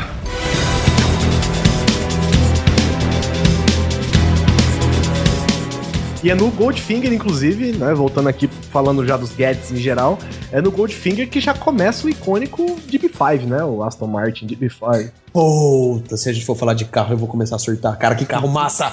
Calma, vamos ficar no DB5 por enquanto, porque é, o primeiro, né? É o icônico. primeiro, é o primeiro, é o clássico. Quando alguém fala James Bond, você lembra que o veículo dele é o Aston Martin DB5, né, cara? Aliás, a gente teve um ouvinte nosso que tirou foto com esse, não foi? Sim, tirou. É O Rafael Heffenstein, eu acho que é um negócio assim. Foi, foi. Mandou lá do Japão, cara. Cara, que foda. É, não é só um, um Aston Martin DB5 que por si só já é um puta carrão, né?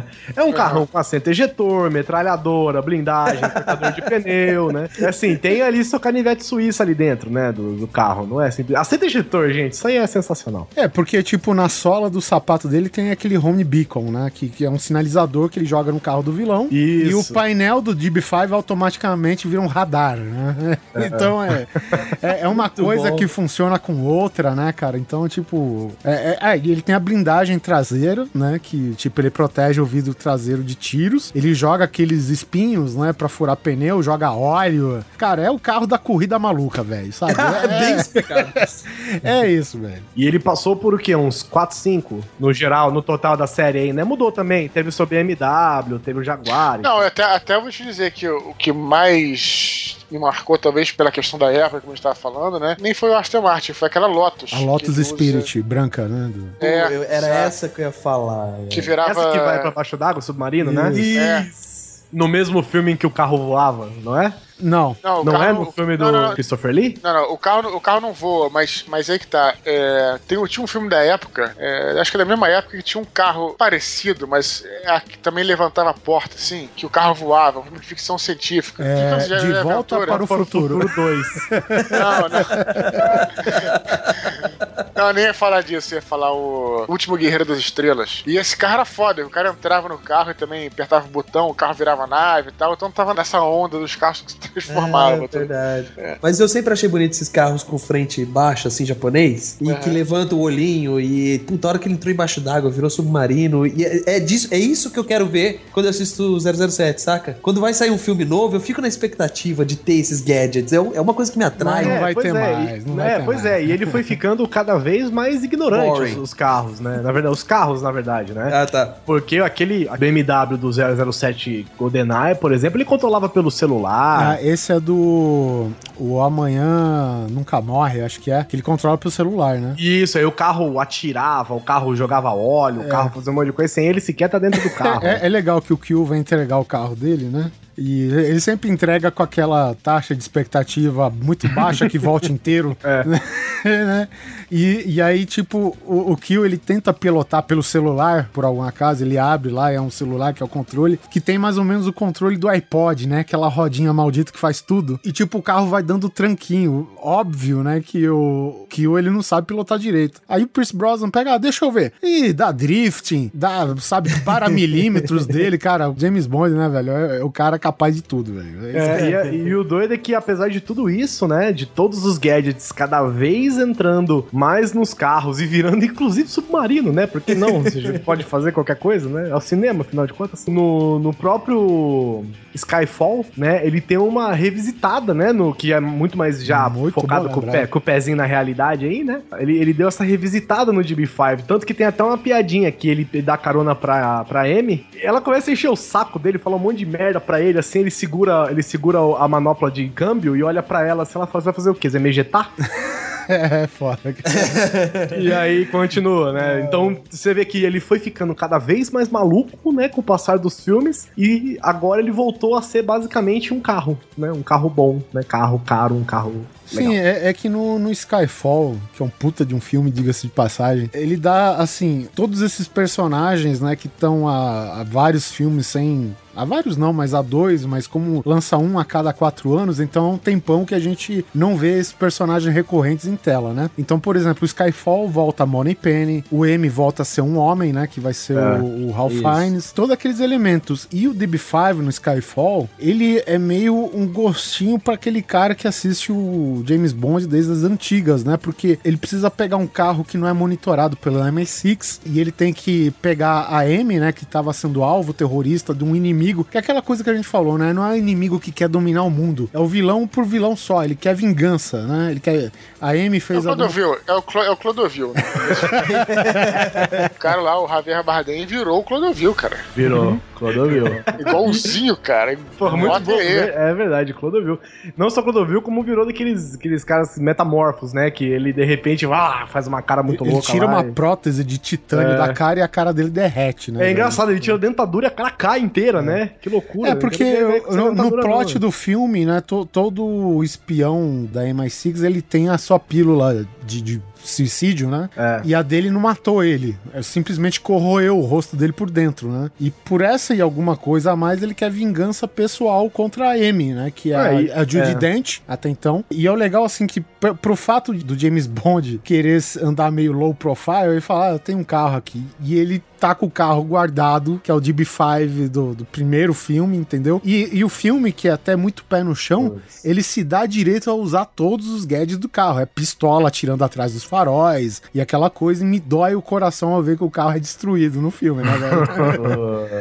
É o Let It Go, né? É o Let It Go. Let it go, exatamente. Vodka martini. Shaken, not stirred. And for you,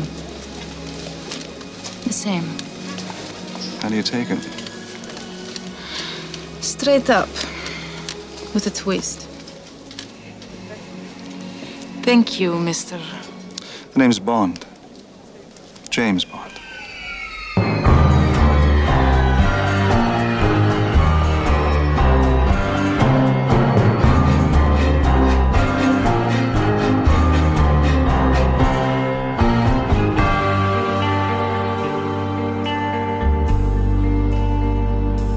Darling, I'm killed.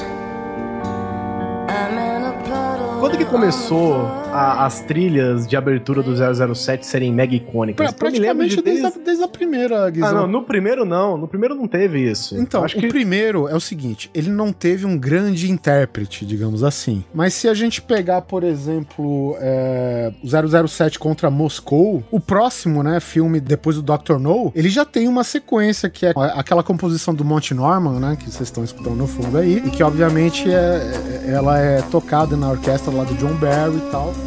Thank you.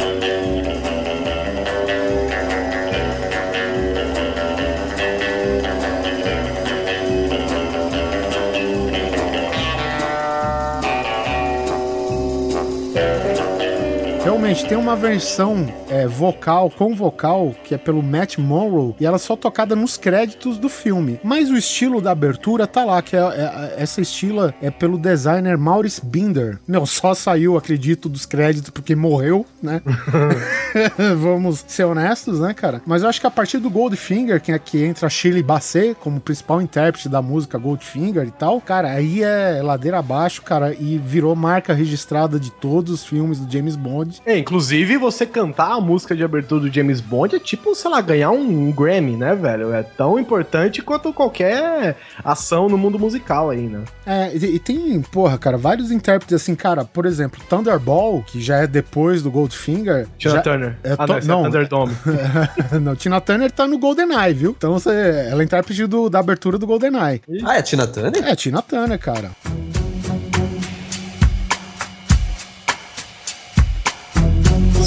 Reflections on the water, more than darkness in the depths.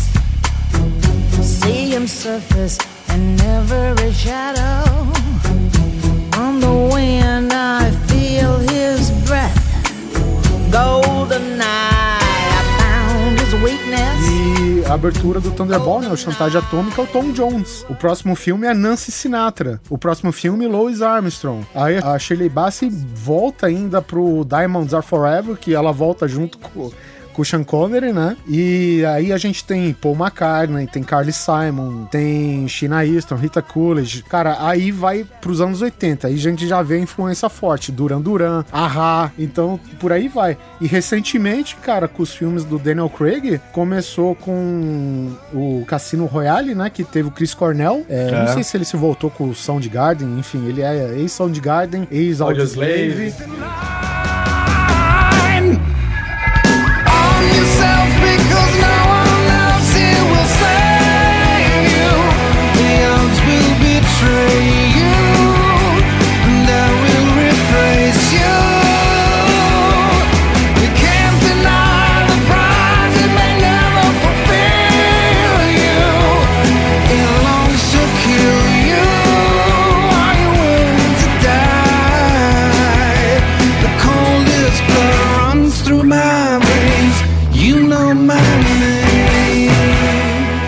próximo é o Jack White com a Alicia Keys, que o, o, o filme é considerado menor, provavelmente dos quatro aí, do Daniel Craig, mas a, a música é muito foda, né? Estilo Big Band, é exemplo de todas as outras. e a É, do e o Skyfall, cara, a Skyfall é irada, velho. A Adele, é- é- ela, como que eu vou dizer? Ela assume aquela identidade de Big Band dos filmes antigos, cara, sabe? Só que tem um, um compasso mais atual, né? E tal, não é aquela música que você sabe que tem uns toques antigos, né? Assim.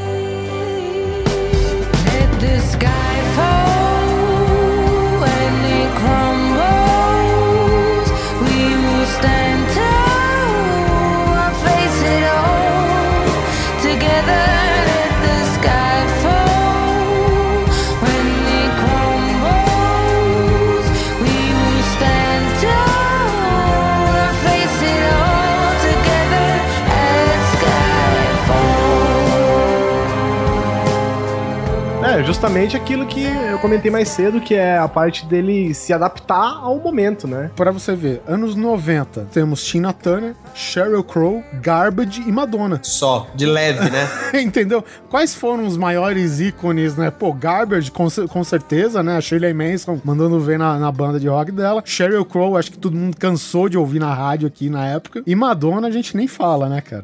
E olha que a Madonna naquela época tava bem baixa, né? Depois que ela gravou é, esse tema do 007 aí, foi quando ela começou a dar outra impulsionada na carreira nessa época. E eu me lembro que isso é... Ou seja, se você é convidado pra fazer uma abertura do James Bond, né? Isso é um... Eu acho que é até melhor, ou tão bom quanto ganhar um Grammy, cara. É, a abertura do 007 2015 aí, Justin Bieber, já confirmado, fiquei sabendo aqui. Pelo amor de Ele Deus. até, ela até participa de um filme, né? Madonna não participa? Participa no próprio Faz filme que, ela, que, a, que a música tema é dela. O, o Novo Dia para Morrer. Que é aquela teoria que eu já disse, que a vantagem de você contratar um músico pra um filme é que você ganha a trilha sonora de graça. Pois é. É, vem, Ah, junto, com, pode crer. vem junto com o pacote aí do, do- Ou da seja, se tiver Liv Tyler, Aerosmith. Aerosmith é a trilha do 007. É, tá certo. Ah, Vocês têm as, as aberturas preferidas aqui? Eduardo, Eu por exemplo. tenho, eu tenho. Pode posso falar. falar. É, a View to a Kill, deixa eu ver como é que é em português. É. É View to a Kill, o nome do filme é Na Mira dos Não, a Assassinos. Na Mira dos Assassinos, É. que é com o. É o último do Roger Moore, 1985. Duran Duran. Duran Duran, claro. Pô, aquele. A música também é uma música que. Aí que tá, é, como a gente falou antes, cara, é, não tem como desassociar os filmes de James Bond e as músicas a- a- ao Ao momento período, que você conheceu, ao período. É, Tanto que você falou Eu conhe- Duran Duran aqui, já Na lançou verdade- mullet e ombreira já na mesma hora aqui, né? É, exato. Na verdade, assim, eu conheci o James Bond antes, né, na década de 70, mas é, essa época era a época que eu era adolescente, já frequentava as baladas aí, e a música era uma música que, né, que, sei lá, tava no top das paradas Ah, aí. na Billboard com certeza passou pelo primeiro lugar, velho. É, pois é, então. Essa entrada aí eu acho bem maneira. É, e quando entra o Timothy Dalton, né, que ele entra com o Marcado para a Morte, o filme, o- na verdade, Marcado para a Morte é, é aqui o nome do filme, né? O, título original é The Living Daylights, que é a própria música do Ahá, por exemplo. Aham, aham. Que é, meu, se não for, se não tiver passado pela primeira da Billboard também, né, tá, tá lá, tá junto com o Duran Duran, então os dois estão abraçados, né?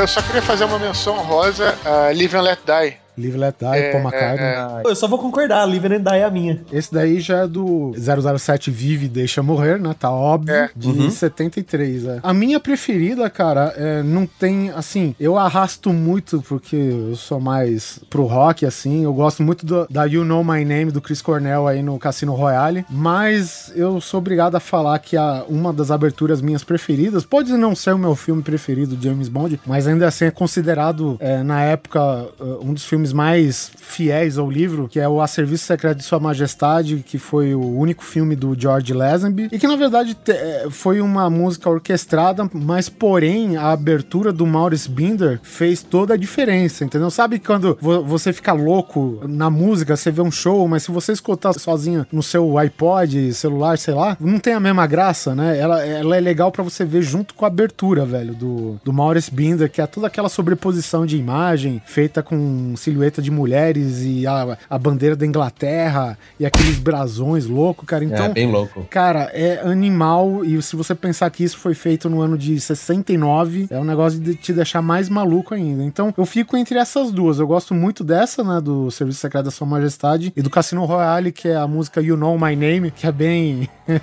é bem a cara do filme You Know My Name, sabe? Eu não preciso falar pra você. Então, é. o do Chris Cornell, que é do Cassino Royale, cara. Para que até é falar um pouquinho desse, desse filme, rapidamente, dizer que ele é um filme muito bom. O livro, eu li, é, é excelente o livro, assim. É, eu acho que por- talvez seja o melhor livro. Você tá falando do É, Serviço diga- Secreto de Sua Majestade. Isso, isso. Eu acho que ele é como se fosse. Quando a gente fala em Sherlock Holmes, a gente fala assim, sobretudo em Cão dos Baskervilles, que assim, dizem que é o top, entendeu? E nem foi o primeiro, tá no meio, assim, né? E a mesma coisa. Eu acho que quando a gente fala de top de livro, eu acho que é, o Serviço Secreto de Sua Majestade tá ali como um dos melhores livros do Ian Fleming, do James Bond. E o filme é muito bom, inclusive tem pouca galhofa, é um filme mais sério. É, tem uma galhofa que eu acho muito legal, velho, porque é justamente nessa transição. É o único filme do George Lazenby, né? Aham. E ele tem justamente essa, tra- essa transição do Sean Connery, que é o homem pegador de mulheres, né? Você passar do lado dele, qualquer, qualquer um passa do lado dele, ele pega, né? Tipo, e aí se eu encostar, eu quero dar pra ele. né? é, qualquer um, velho. Não importa, não, não há preconceitos para amar de Sean Connery enquanto ele era 007. E aí tem o George Lazenby, né? Que não é exatamente, né, aquela pompa toda do Sean Connery, Sim, né? aham. E aí ele tem um... Logo na abertura do filme tem uma parte que eu acho, assim, que, cara, que eu, eu ri demais só de, de ver esse momento acontecer, assim, e saber da história, que a gente já conversou, o Oliver já conversou comigo e tal. Acontece alguma coisa que alguém tenta matar ele na praia, e ele tá se mostrando pra uma Ele, menininha ele tá na querendo praia. salvar uma garota, né? E ele entra no meio da Isso. porrada. é. Ele entra no meio da porrada pra salvar a garota, né? E ele vai, bate no cara, mata o cara, tal, resolve o problema e ele vai lá meio dar uma de Sean Connery em cima da garota, né? Sean Conneryzar a garota. E aí ela sai correndo, desesperada, porque, pô, acabou de ver uma treta violenta na frente dela, saiu correndo desesperada e ele fica lá vendo navios na, na beira da praia. Sem né? a garota, né? Sem nada, é. E ele simplesmente ele olha, ele fala, ué, com outro cara não acontecia isso aí.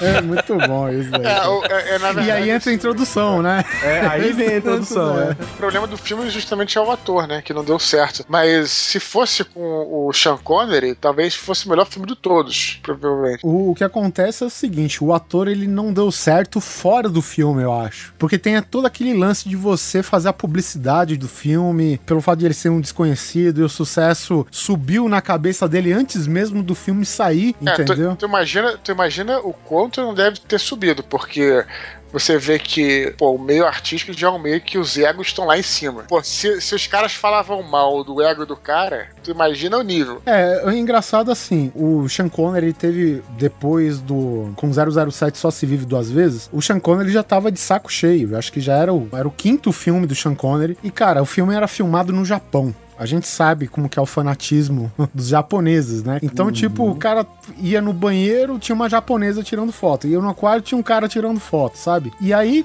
cara, passado o quinto filme em que ele só via todo mundo enriquecer e ele no, no mesmo marasmo, no mesmo contrato, ele falou, ele começou a se desentender com os caras e tal, né? Que chegou um ponto de que, com um dos produtores, que com o Saltzman, ele falou, cara, se você pisar no estúdio, eu não atuo. E ia acontecer isso. O Saltzman chegava, ele parava, sentava, deixava o cara ir embora. Até o cara não se tocar ele ir embora, o Sean Connery não atuava, velho. E, e nisso que ele saiu, Aí teve todo esse quiprocó, é, Sean Connery saiu, como que vai fazer? James Bond acabou. E aí o Cub foi, cara, cara, me dói o coração. O Sean Connery, ele é o James Bond, ele é perfeito pro papel, mas o filme não pode parar porque ele quer. Então é interessante que na escalação, o George Lazenby era um Zé Ninguém, não era ator, né? Ele simplesmente foi lá no escritório lá. Era modelo, né? É, é, acho que era modelo, ele, é- ele era da Austrália, fez comerciais, exatamente. Mas assim, pra experiência que os caras precisavam de currículo, ele não tinha nada, né? Então ele, tipo, ele deu, esperou um vacilo da secretária pra ele invadir o- a sala do Harry Saltzman e falar: olha, cara, você pode me contratar? Eu fiz filme na Tchecoslováquia, em Hong Kong, todos os lugares que ninguém podia confirmar, ele deu, entendeu? E aí o Harry Saltzman, com aquela estratégia. atitude, ele ficou impressionado, né? E mandou pro diretor do filme, que até então, o editor dos outros filmes, acabou virando o diretor desse filme, que é o Peter Hunt. Oh, que legal. E, e o Peter Hunt, cara, por decisão dele, ele quis uma parada mais pé no chão, mais fiel ao livro e tal. Exatamente. Isso E aí. aí o que acontece? O Peter Hunt falou: ó, a gente vai começar a trabalhar. E aí o cara entrou em desespero. Ele falou: Peter, eu não sei nada. Eu menti pro Saltzman. Eu menti pro cara, eu menti pra todo mundo. Eu não sou ator, cara. Eu só faço zoeirinha na internet, cara. Eu só queria esse papel demais. Aí o Peter Hunt falou: Cara, você enganou dois dos produtores mais linha dura desse mundo, sabe? Você é ator, cara. Sabe? Você mantém a sua história que eu te escalo como James Bond. Cara, e aí ficou essa foda. história, cara. E no entanto que, que nem o, o Eduardo falou, cara, é um filme mais pautado no livro, né? Que é aquela coisa que o Blofeld. Eu não sei se ele faz meio que uma cirurgia pra ficar irreconhecível. Eu não, eu não entendo direito é, ele comparado com os filmes anteriores, porque se o James Bond já enfrentou o Blofeld cara a cara, por que, que um não reconheceu o outro, entendeu? Então fica meio que um filme fora desse universo. E fica um filme como se fosse um Cassino Royale agora. É, e justamente por ser mais pé no chão, inclusive, até os gadgets dele são mais contidos, né? Ele tem um decodificadorzinho aí, pra um cofre e tal, uma câmera fotográfica pequena e, sabe, coisas que são, sei lá, de espionagem comum. Não é nenhum cigarro que atira, nenhum batom de granada, né? O plot, o plot em si é mais simples, né? O Blofeld, que era o barão de Bloodchamp, né? assim que ele tava escondido nessa identidade, ele ah, tinha... é, engana, engana bastante. É, Barão de Bloodchamp, né? Você traduzindo do francês, Blofeld. Mas, é, assim, o plot era o quê? O cara tinha uma clínica de alergias. Parece que era a clínica de alergia que só tinha mulher gostosa, né? Óbvio. E, tipo, nessa clínica, ele fazia uma espécie de hipnose pra conseguir que é, inocentes trabalhassem pra ele como assassinos mesmo, né, cara? Então, essa mulherada aí que, que tava na clínica tava sendo, né, sem a, como que diz, o consentimento delas, estavam sendo hipnotizadas pra de repente o cara dar um estalo lá e ela virar uma assassina inconsciente, entendeu? Ah, a parada do agente do adormecido, né? Do, do... Isso. E no entanto que o, o, o Bond, ele vai lá disfarçado como esse cara que faz árvores genealógicas, né? Pra construir os, os antecessores do cara, né? Os antepassados e tal. E ele vai como um cara que também tem a sua, o seu brasão, né? Da família. Inclusive, sabe que- como que tá escrito a brasão do James Bond, cara? O mundo não é o bastante. O- The world is not enough. No filme O Mundo Não É o Bastante, inclusive, ele fala isso, né? Quando ele tá com aquela máquina muito louca, que ele tá pressionando a coluna dele, né? Que ele tá Sim, preso, o Chris sim. Brosnan, inclusive, né? O Isso. filme dele. E aí a menina fala, eu podia ter te dado tudo, eu podia ter te dado o mundo. Aí ele fala, o mundo não é o bastante. Aí é aquela hora que todo mundo no cinema fez... Ah... É, mas os caras deram a entender mais ou menos. Eu não entendi isso direito se é tipo um brasão fake, né? Que ele mandou fazer pra ele Uhum, poder poder se passar, né? Pra ele se passar por aquele personagem que ele tava indo, mas enfim. E assim, cara, o resto do filme, cara, é uma ação louca. É a típica cena do né, tiroteio com esquis, que vai ter em uma dúzia de outros filmes do James Bond. E, e tem uma cena, cara, que me impressiona até hoje, cara, que parece, sabe, filme atual. Que é dele deslizando na neve de corpo só e atirando na metralhadora, sabe, cara? O cara que olha assim, de momento, ele acha que é um filme atual até, né, cara? Se não fosse o estilo de filmagem, coisa do tipo, cara. Mas a história, basicamente, dentro e fora da, né, da, da produção, é essa daí, cara. É bem legal. Eu acho que a história, até por fora das câmeras, é até melhor do que o próprio A Serviço Secreto da, de Sua Majestade. Qual, qual que é o seu filme preferido, Eduardo? Cara, é difícil, né? Mas eu. Ah, você tem Afinal de 23, contas, pelo são menos, né? tantos, né? O 24 São tantos vai lançar agora. Não, não, não. É, bom, eu, eu vou falar de alguns, assim. Tem esse que eu gosto muito, que apesar de o- do ator não ser legal, eu, eu gostei pra caramba. Tem um filme que eu acho que foi o primeiro filme que eu vi do Roger Moore, que eu acho um filme muito bom até hoje. Eu acho legal porque. Legal, né? Eu acho interessante que o Roger Moore fez, eu acho que o, o melhor filme pra mim, o pior filme do James Bond, sendo o melhor, na minha opinião, O Espião que Me Amava. Eu acho um filme maneiro, assim. É, que tem aquela carga dramática e tudo mais. O final é muito, muito bacana e tudo. Que é um dos top filmes aí que tem mais gadget também. Não sei se é o, me- se é o melhor, assim, difícil, eu gosto muito. E aí, ó, você tá Que dizendo foi- justamente que é o, o 007 da Lotus, né? Da Lotus Spirit Da aí, Lotus, que vira isso. seu É, nome, isso, isso, isso, isso, exatamente. E, e depois ele fez um que eu achei horroroso, cara, que eu acho que é o Foguete da Morte, né? Que ele que Foguete é da meio. Morte, é. Pô, o filme é horrível. É- Ele é, é tão ruim que até os produtores, se você for ver e tudo mais, eles vão dizer que eles, a gente realmente exagerou nesse filme. Eu É. acho que a gente errou a mão um pouquinho. Não, pra você ter uma ideia, cara, quem fez o filme foi o Didi Mocó. Foi, foi, Renato- foi, foi a produtora do Renato Aragão, que ajudou a Sério? fazer. É, esse não é esse que se passa no Brasil? É, no Rio. Brasil, exata parte dele se passa no Brasil. Qual que é, Então- qual que é esse exatamente? É o 007 contra o Foguete da Morte. Foguete É. da Morte. Foi uma 79. joint venture com, é, com a produtora dos Trapalhões. Mas na verdade, coitados dos Trapalhões. Eles eram bons, filme- né? Eles eram bons, né? Ele é um filme com muita. muito pastelão mesmo, tem humor pastelão. No final tem aquele cara que é o, o Jaws, né? Que é o cara da, da mandíbula. Aí no final ele se apaixona por uma garota no espaço, os dois saem voando de mão dada. É um troço assim. O plot é um- desse filme, o vilão principal é o tal do Hugo Drax. é, antes, antes de você falar, tem que lembrar que a gente tava na época do Guerra nas Estrelas, né? Guerra Com nas laser, Estrelas, tudo do tal, né? laser, exatamente. Laser. Então o que acontece? O plot principal era o Godrex, ele tava tipo, digamos assim, cultivando seres humanos melhores, né? Ah, Matrix. Não, não- não, é cultivando, mas enfim, sabe, se tu vê, tipo, a- o pessoal que vivia nas dependências dele, era tudo aqueles altos, né? Basicamente, o, o melhor de cada raça, entendeu? Uhum. Você vê o pessoal tudo esbelto, né? Com corpo ótimo e não sei o quê. Então, o objetivo dele era o quê? Soltar um gás na Terra que só mata os humanos e depois voltar pra colonizar a Terra seu bel prazer. Nossa, só isso. É só isso. Tranquilo, Fortinox aí, de repente. É. E aí, eu tô vendo aqui na nossa lista, nosso, nosso app de gadgets aqui do 007, Dudu. Você, inclusive, escolheu os dois filmes que praticamente são os que mais tem gadgets aí do 007. É, então. Que tem atirador de dado de pulso, decodificador de, de cofre e maço de cigarro, torreta disfarçada de homem dormindo.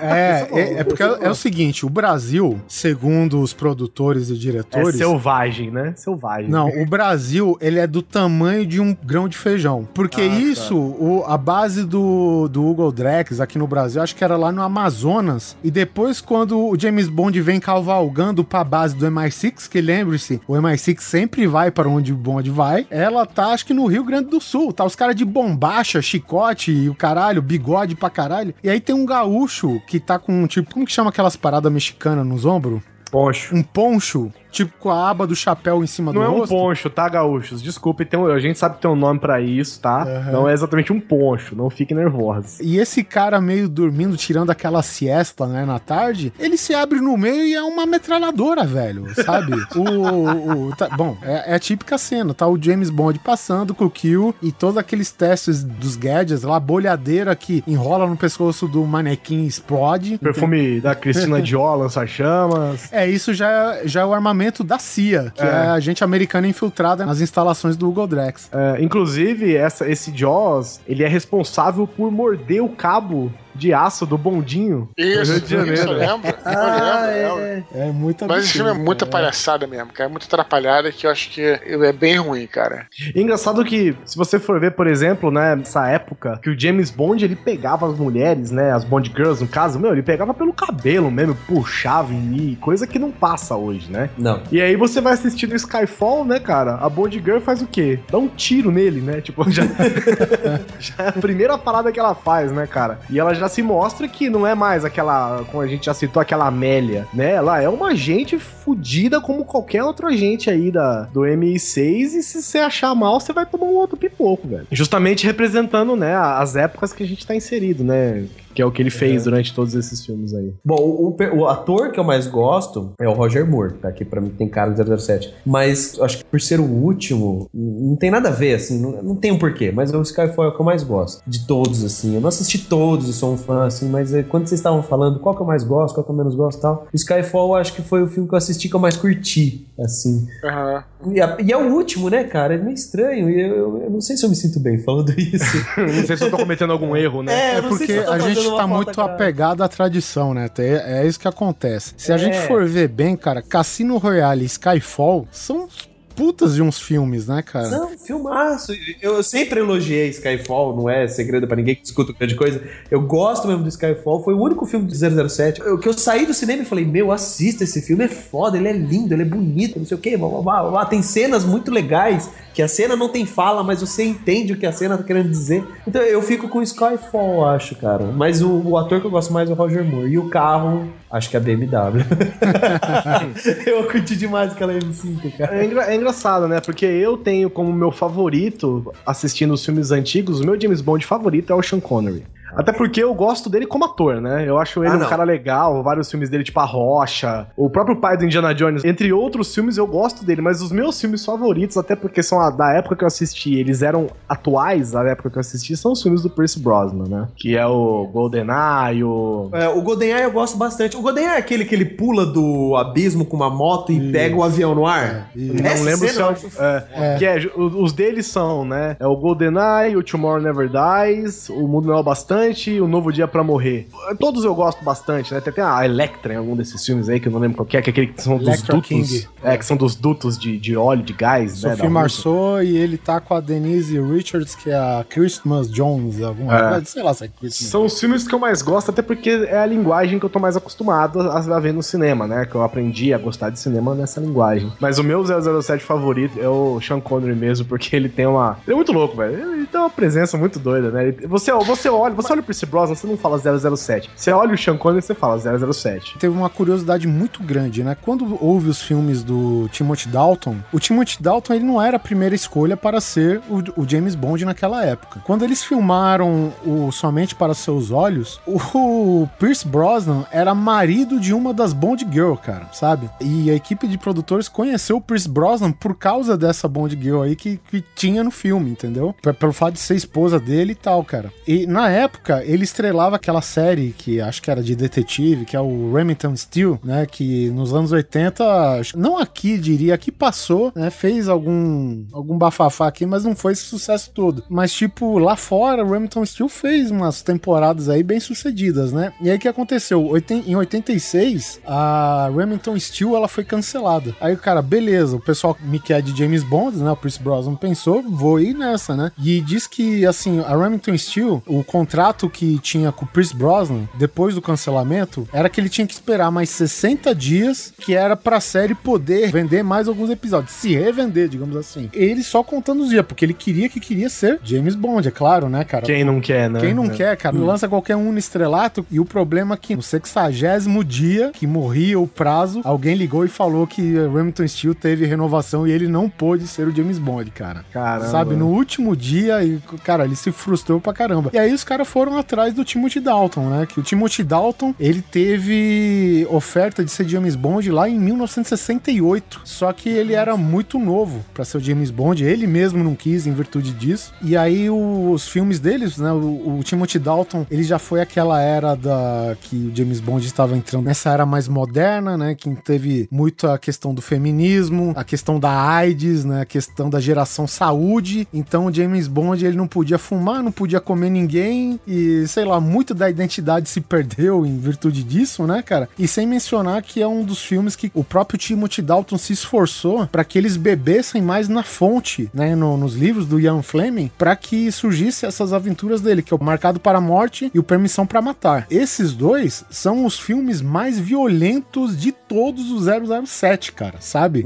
Com direito ao Felix Leiter ser comido por tubarões, velho, sabe? Ser mutilado por tubarões, pelos vilões e tal. E tem, é que nem aquela coisa que eu te falei, né? Que eles aproveitam acontecimentos Coisas de outros livros, de outros de vários livros, né? E isso daí, por exemplo, aconteceu no Live and Let Die, no livro. Mas eles usaram no Permissão para Matar, que é onde o James Bond é, não é uma missão, ele meio que ele se demite do MI6 pra fazer uma vingança pessoal, cara, porque o Fex- o Felix Leiter da CIA foi atacado e ele é amigo dele e toda essa merda aconteceu, acho que de- no- durante o casamento do cara, entendeu? E aí o James Bond foi atrás de uma vingança pessoal, cara, sabe? E a permissão de matar foi revogada. Inclusive, tá lá como capanga Benício Del Toro. Eu lembro Olha só, que virou vilão. Eu, assim, eu, eu vou te falar, muita gente crucifica esses dois filmes, eu acho os dois filmes ótimos, não é por essas questões que faz o filme ser ruim, cara. Eu acho que o pessoal que fala isso comparando com os outros filmes, cara, não tem nada a ver. Eu gosto bastante dos dois, cara. Eu vou te falar, voltando aqui ao assunto do Pierce Brosnan, eu vou te dizer o seguinte, cara. O Pierce Brosnan, ele, ele tem tão pouco cara de 007 que ele parece mais 007 na babá quase perfeita do que como James Bond no 007.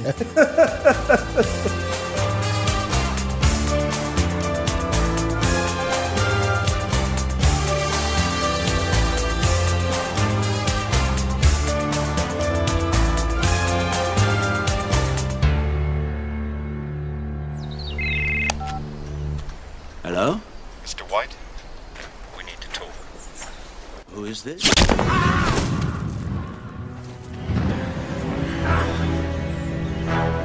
The name's Bond. James Bond. A gente pode citar algumas curiosidades, né? A gente já falou um pouco de Bond Girls, é, obviamente num, num programa que não dá pra falar tudo, né? Que a gente gostaria. Mas vamos citar algumas curiosidades. Uma Bond Girl que é a personagem Tracy, né? A Teresa Condensa, que foi justamente nesse livro que o Eduardo gosta, que é o Serviço Secreto de Sua Majestade, que é uma história que James Bond se casa. Olha aí. Com a filha de um mafioso ainda. Toma aí. Aí, porque, né, coisa pouca é bobagem, né? E tem um filme, inclusive, é- ela morre no final do filme, né? O James Bond não só casou, como ele é viúvo também, que é o Roger Moore visitando o túmulo dela, cara. Ou seja, eles dão uma certa continuidade pra essa história, né? Com Olha outro só. ator. E pra quem tá curioso ainda na parada, né, do Spectre, o último filme aí que vai sair esse ano ainda, do 007, uma das Bond Girls é a Mônica e seus Belutes. Não! O próximo filme é a Mônica Bellucci? É, uma das, né, são três, na verdade. Ai, que E uma delas é a Mônica Bellucci. É, só, só, uma coisa, só uma coisa rapidinho, Oliver. Mudei meu filme preferido, tá? Nem saiu ainda. É, a gente soube algum tempo atrás do falecimento do Sir Christopher Lee. Que além de Saruman, também era vocalista de death metal. E foi o vilão Scaramanga. Que, por sinal, cara, Scaramanga, é, naquele filme é, 007 contra o Homem da Pistola de Ouro, ele tem nada mais, nada menos que o carro voador, tá? Chupa essa. Além de ele ter a pistola de ouro, três mamilos, ele também é primo de Ian Fleming, cara, sabe? Nossa, cara, sério? São várias E curiosidades. Sir, é, né? Yes, sir, exatamente, cara. Pô, o que mais que você quer? É. Quer- Ele consegue ser Jedi e Lord Sith ao mesmo tempo. né? E Drácula. Esse E Drácula. cara, e Drácula, Drácula. Ele, é muito, ele é muito foda, mano. Também, o filme dele, infelizmente, foi um dos filmes que fez menos bilheteria. Eu não sei porquê, mas. Realmente é, é um filme inferior aos outros do Roger Moore. Não tanto quanto esse do Foguete da Morte. E, e foi muito questionado, né? Até que eles precisavam de um puta de um filme pra continuar e foram bem sucedidos, né? É, outra curiosidade aqui. Olha só, essa daqui é pra você, Guizão. A Oi. família do produtor Albert Broccoli, que você tanto dá risada. Ainda não, ainda não. Eu dou risada quando chega no outro nome.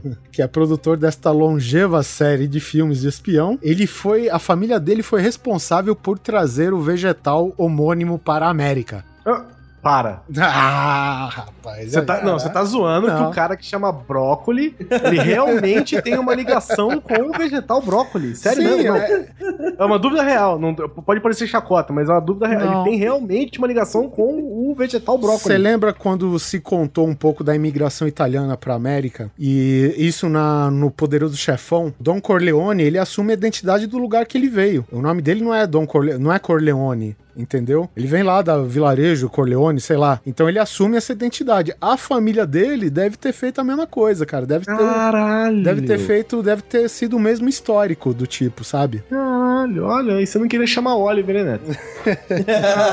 Outra curiosidade aqui, ó. Que nem a gente falou, né? O Agente 007 foi fruto da cabeça do Ian Fleming, principalmente por causa é, do início da Guerra Fria, né? Saiba, Guizão, que o primeiro dono dos direitos para os cinemas foi um russo.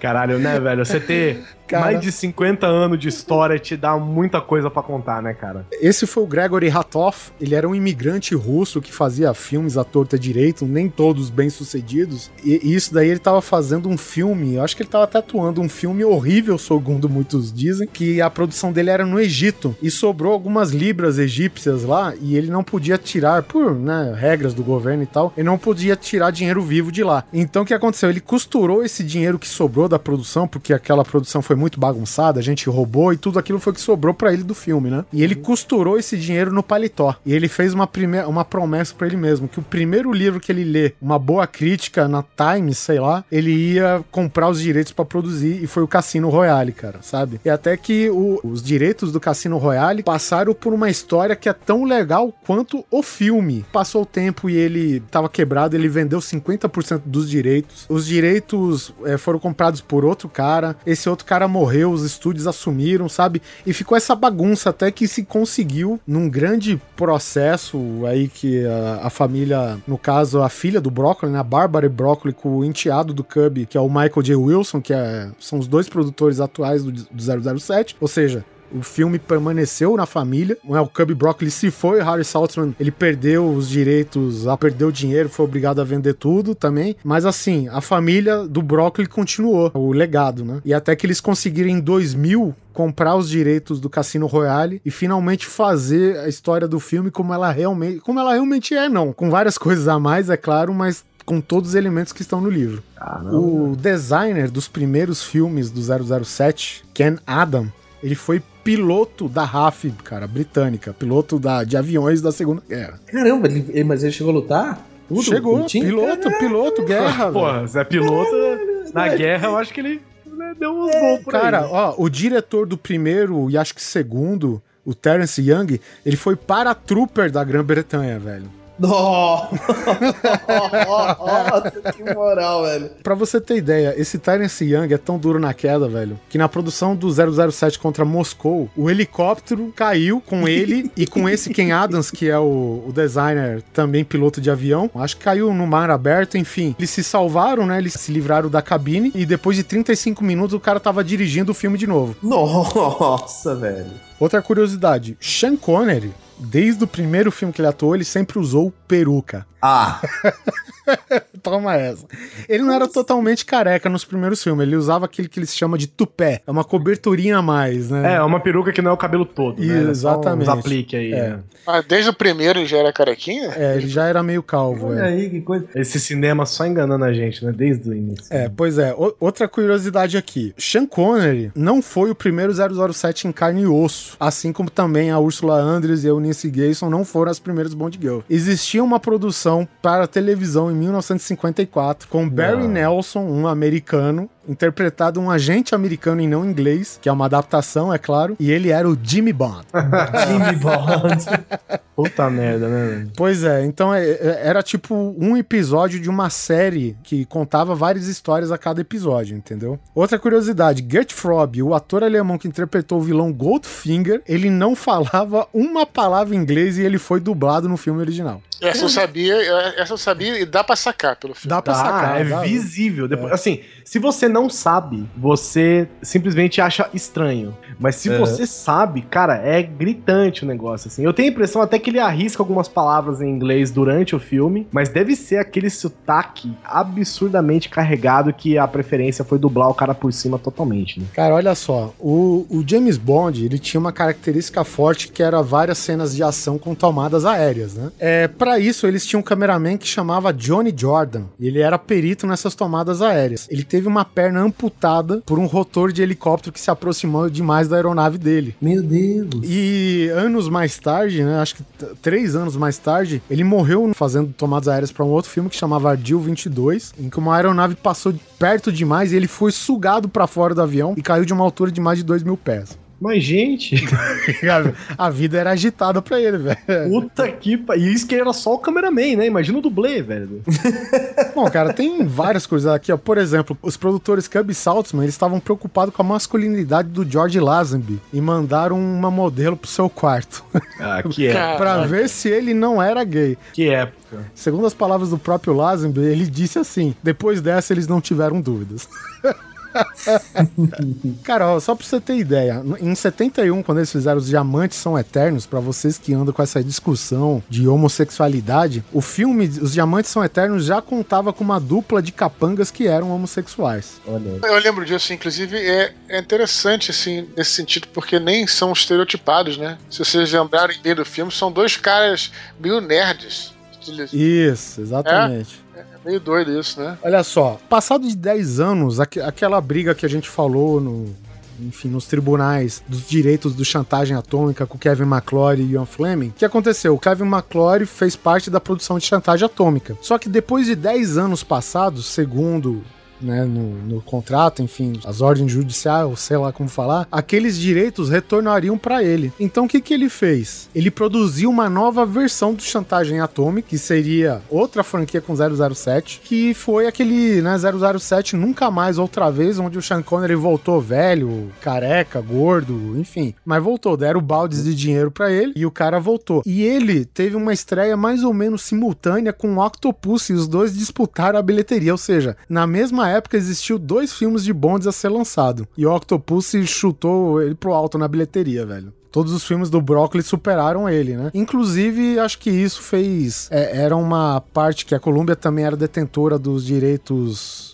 digamos assim, ela tinha ações né, do Cassino Royale, talvez grande parte por causa dessa derrota, digamos assim, eles não, não deram um cabo do, do continuar o projeto de outra franquia paralela com, com o do Broccoli. Bom, basta falar aqui mais dois itens que a, a última missão do Albert Broccoli em vida foi ter escolhido o Pierce Brosnan como 007. Depois ele deixou a gerência da, da franquia toda pro enteado dele, né, que é o Michael Wilson, e pra filha dele, que é a Barbara Broccoli, né? Enfim, e o Skyfall, encerrando toda essa conversa que está precedendo o Spectre, né, que pelo nome já basta, a gente já, a organização deve voltar ativa, né, nos filmes novos do, do 007, já que voltou todos os agentes conhecidos da velha guarda. O Skyfall, ele marca 50 anos de 007 nos cinemas e conforme a gente falou, ele faz várias homenagens, né? Desde a volta dos personagens, o DB5, enfim, todas essas coisas assim. Até alguns sets de filmagens, né, cara, são parecidos com os sets do Dr. No, do 007 contra Moscou e por aí vai. E quando é que estreia o 007 contra o Spectre, Oliver?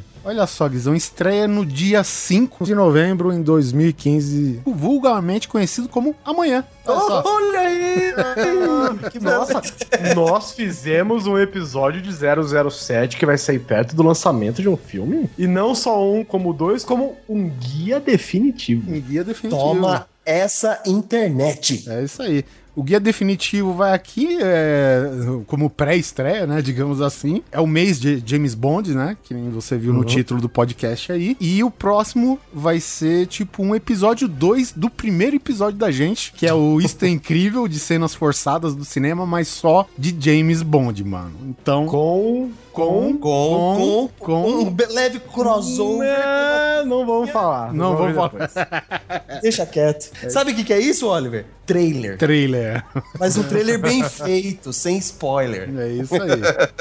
Então fazer aquela maratona. Nossa, pode crer. Né, gente? Aproveita pra assistir todos os filmes em ordem cronológica. Dá seus pulos, negão. Vai vendo a evolução do cinema pela visão do James Bond. Também acho que vale a pena lembrar, cara, que todos os filmes foram remasterizados e retocados Isso, é. digitalmente. É, Foi um trabalho foda. Se você pega o filme original e vê os de hoje em Blu-ray, ou até mesmo DVD, cara, tu sente, sabe, uma- um cuidado com a coisa absurda. Quem teve a oportunidade de ver, veja mais uma vez. Veja mais 23 vezes, né? Cara, é filme pra caramba, velho. E vamos ficar com esse episódio do Grande Coisa. Espero que vocês tenham gostado. A gente resolveu passar, dar toda uma história, né, dessa grande saga cinematográfica e até literária do 007, nosso agente querido e Bond, James Bond. O agente secreto mais famoso do Famoso do mundo. É, exatamente. Secreto é o cacete. Deixa aqui nos comentários coisas que vocês gostaram, momentos marcantes de todos os filmes. Todas as perguntas que a gente fez aqui vocês podem responder. Qual é o seu filme favorito? Qual a sua abertura favorita? Qual é o seu 07 que mais marcou? Até o carro, a, a Bond Girl, o Gadget, tudo que você mais gosta, você pode compartilhar aqui com a gente nos comentários. Eu quero agradecer ao convite e à presença, né, do, do já nosso amigo aqui, Eduardo Spor. Muito obrigado, Dudu. As portas estão abertas sempre que você quiser voltar. Valeu, cara. Obrigado a vocês aí. Eu também aprendi bastante sobre, sobre a franquia, que eu gosto pra caramba. E especialmente nesse final das curiosidades, achei maneiro. E me empolguei. Vou ver se não só eu assisto os filmes, como tento correr atrás dos livros que eu não li, que também, quem estiver escutando e gostar dos filmes, eu também aconselho dar uma checada nos livros, né? Que também são bem bacanas. Eduardo, você como convidado e como convidado numa pauta de 007, você tem o dever de escolher a música, obviamente, dos filmes do 007 pra encerrar o programa. Tem aquela abertura do Duran Duran, né? Mas já que eu já falei. Não, não, não, pode ser, pode ser. Então vamos nessa. Obrigado pela, Inclusive. Inclusive, eu acho que é ótimo terminar com Duran Duran. Duran Duran. Não sei não. Ah, eu quero, eu, quero, eu quero terminar com uma dica aqui, já que a gente falou tanto, uma dica até meio obscura, já que a gente falou também de curiosidades. Tem um livro que eu li, do 007, que nem foi escrito pelo Ian Fleming, é, tem alguns, na verdade, né? É, tem o mais é, recente, que é o Carte Blanche, né? Isso eu não sou bom no francês, me desculpem. O que eu gostei, na verdade, foi um livro que saiu tem alguns anos, chamado. Acho que no Brasil ele foi chamado de Essência do Mal. É o contrário do Carte Blanche, que na verdade é um, é um livro que se passa na década de 60 só que mostrando um James Bond já quase aposentado. Então, quer dizer, nesse livro, considera de que realmente a cronologia padrão, né? O James Bond como um comandante da Segunda Guerra Mundial, depois como agente secreto, e na década de 60 já acabando a carreira dele, no final da década de 60. Então é um, um livro que eu gostei bastante, cara, e, fica, fica a dica. Né? É, lembrando que depois que o Ian Fleming se foi, obviamente, né, ele não pode mais escrever, a não ser que foi... Como que foi? O Chico Xavier, pô? Psicografado. Psicografado. né? A gente tem que lembrar que tem alguns autores que eles têm muitas revisitadas aí na série do James Bond, que é o John Garner, o Raymond Benson e esse Carte Blanche foi escrito pelo Jeffrey Deaver, né? E a gente tem alguns outros escritores, mas os mais famosos são esses três aí, cara. E esse ano, Dudu, tem livro novo? Temos, já que a gente tá falando de literatura, vou lançar meu próximo livro esse ano aí. Quem tiver interessado, fica em contato comigo aí nas redes sociais, no meu blog, que é Filosofia Nerd, no próprio Nerdcast, no Twitter, Facebook, é fácil me encontrar. E vamos ver se a gente também se encontra aí, quem estiver ouvindo, que for meu leitor ou que não for, e a galera que tá aí comigo, o Simão, o Guilherme e o Oliver, a gente se encontra aí, quem sabe, nas viagens que eu fizer pelo Brasil. Depois a gente se encontra aí. Mas é uma Churrascão. Tava devendo uma visita aqui em Sorocaba, né, seu Dudu? Com certeza. eu acho que agora eu vou conseguir, cara, porque vou acabar esse livro último da trilogia, aí não preciso correr pro próximo, aí eu posso fazer viagens, é, por exemplo, sei lá, eu tenho que priorizar São Paulo capital, né? Porque É. eu tenho que priorizar porque eu preciso ir nas outras capitais dos outros estados, mas agora acho que vai ser tranquilo, né? É, Neto, então cuidado aí, tá? Compra um carro, porque de repente vocês não se encontram. Aproveitando, aproveitando do que você tá terminando a trilogia, fica uma dica, hein? Quem sabe um livro do James Bond aí. Olha, é, o meu, meu segundo livro, Anjo da Morte, é praticamente um livro de James Bond, né? Olha Mas, só. Que, né, dentro daquele universo, né? Mas pra ver como eu sou fã, né? Sempre fui fã. Tá certo, então. Então, gente, é isso. Fique com a Virtual Kill do Duran Duran, trilha sonora da Mira dos Assassinos. Até a próxima quinzena. Um abraço. Meeting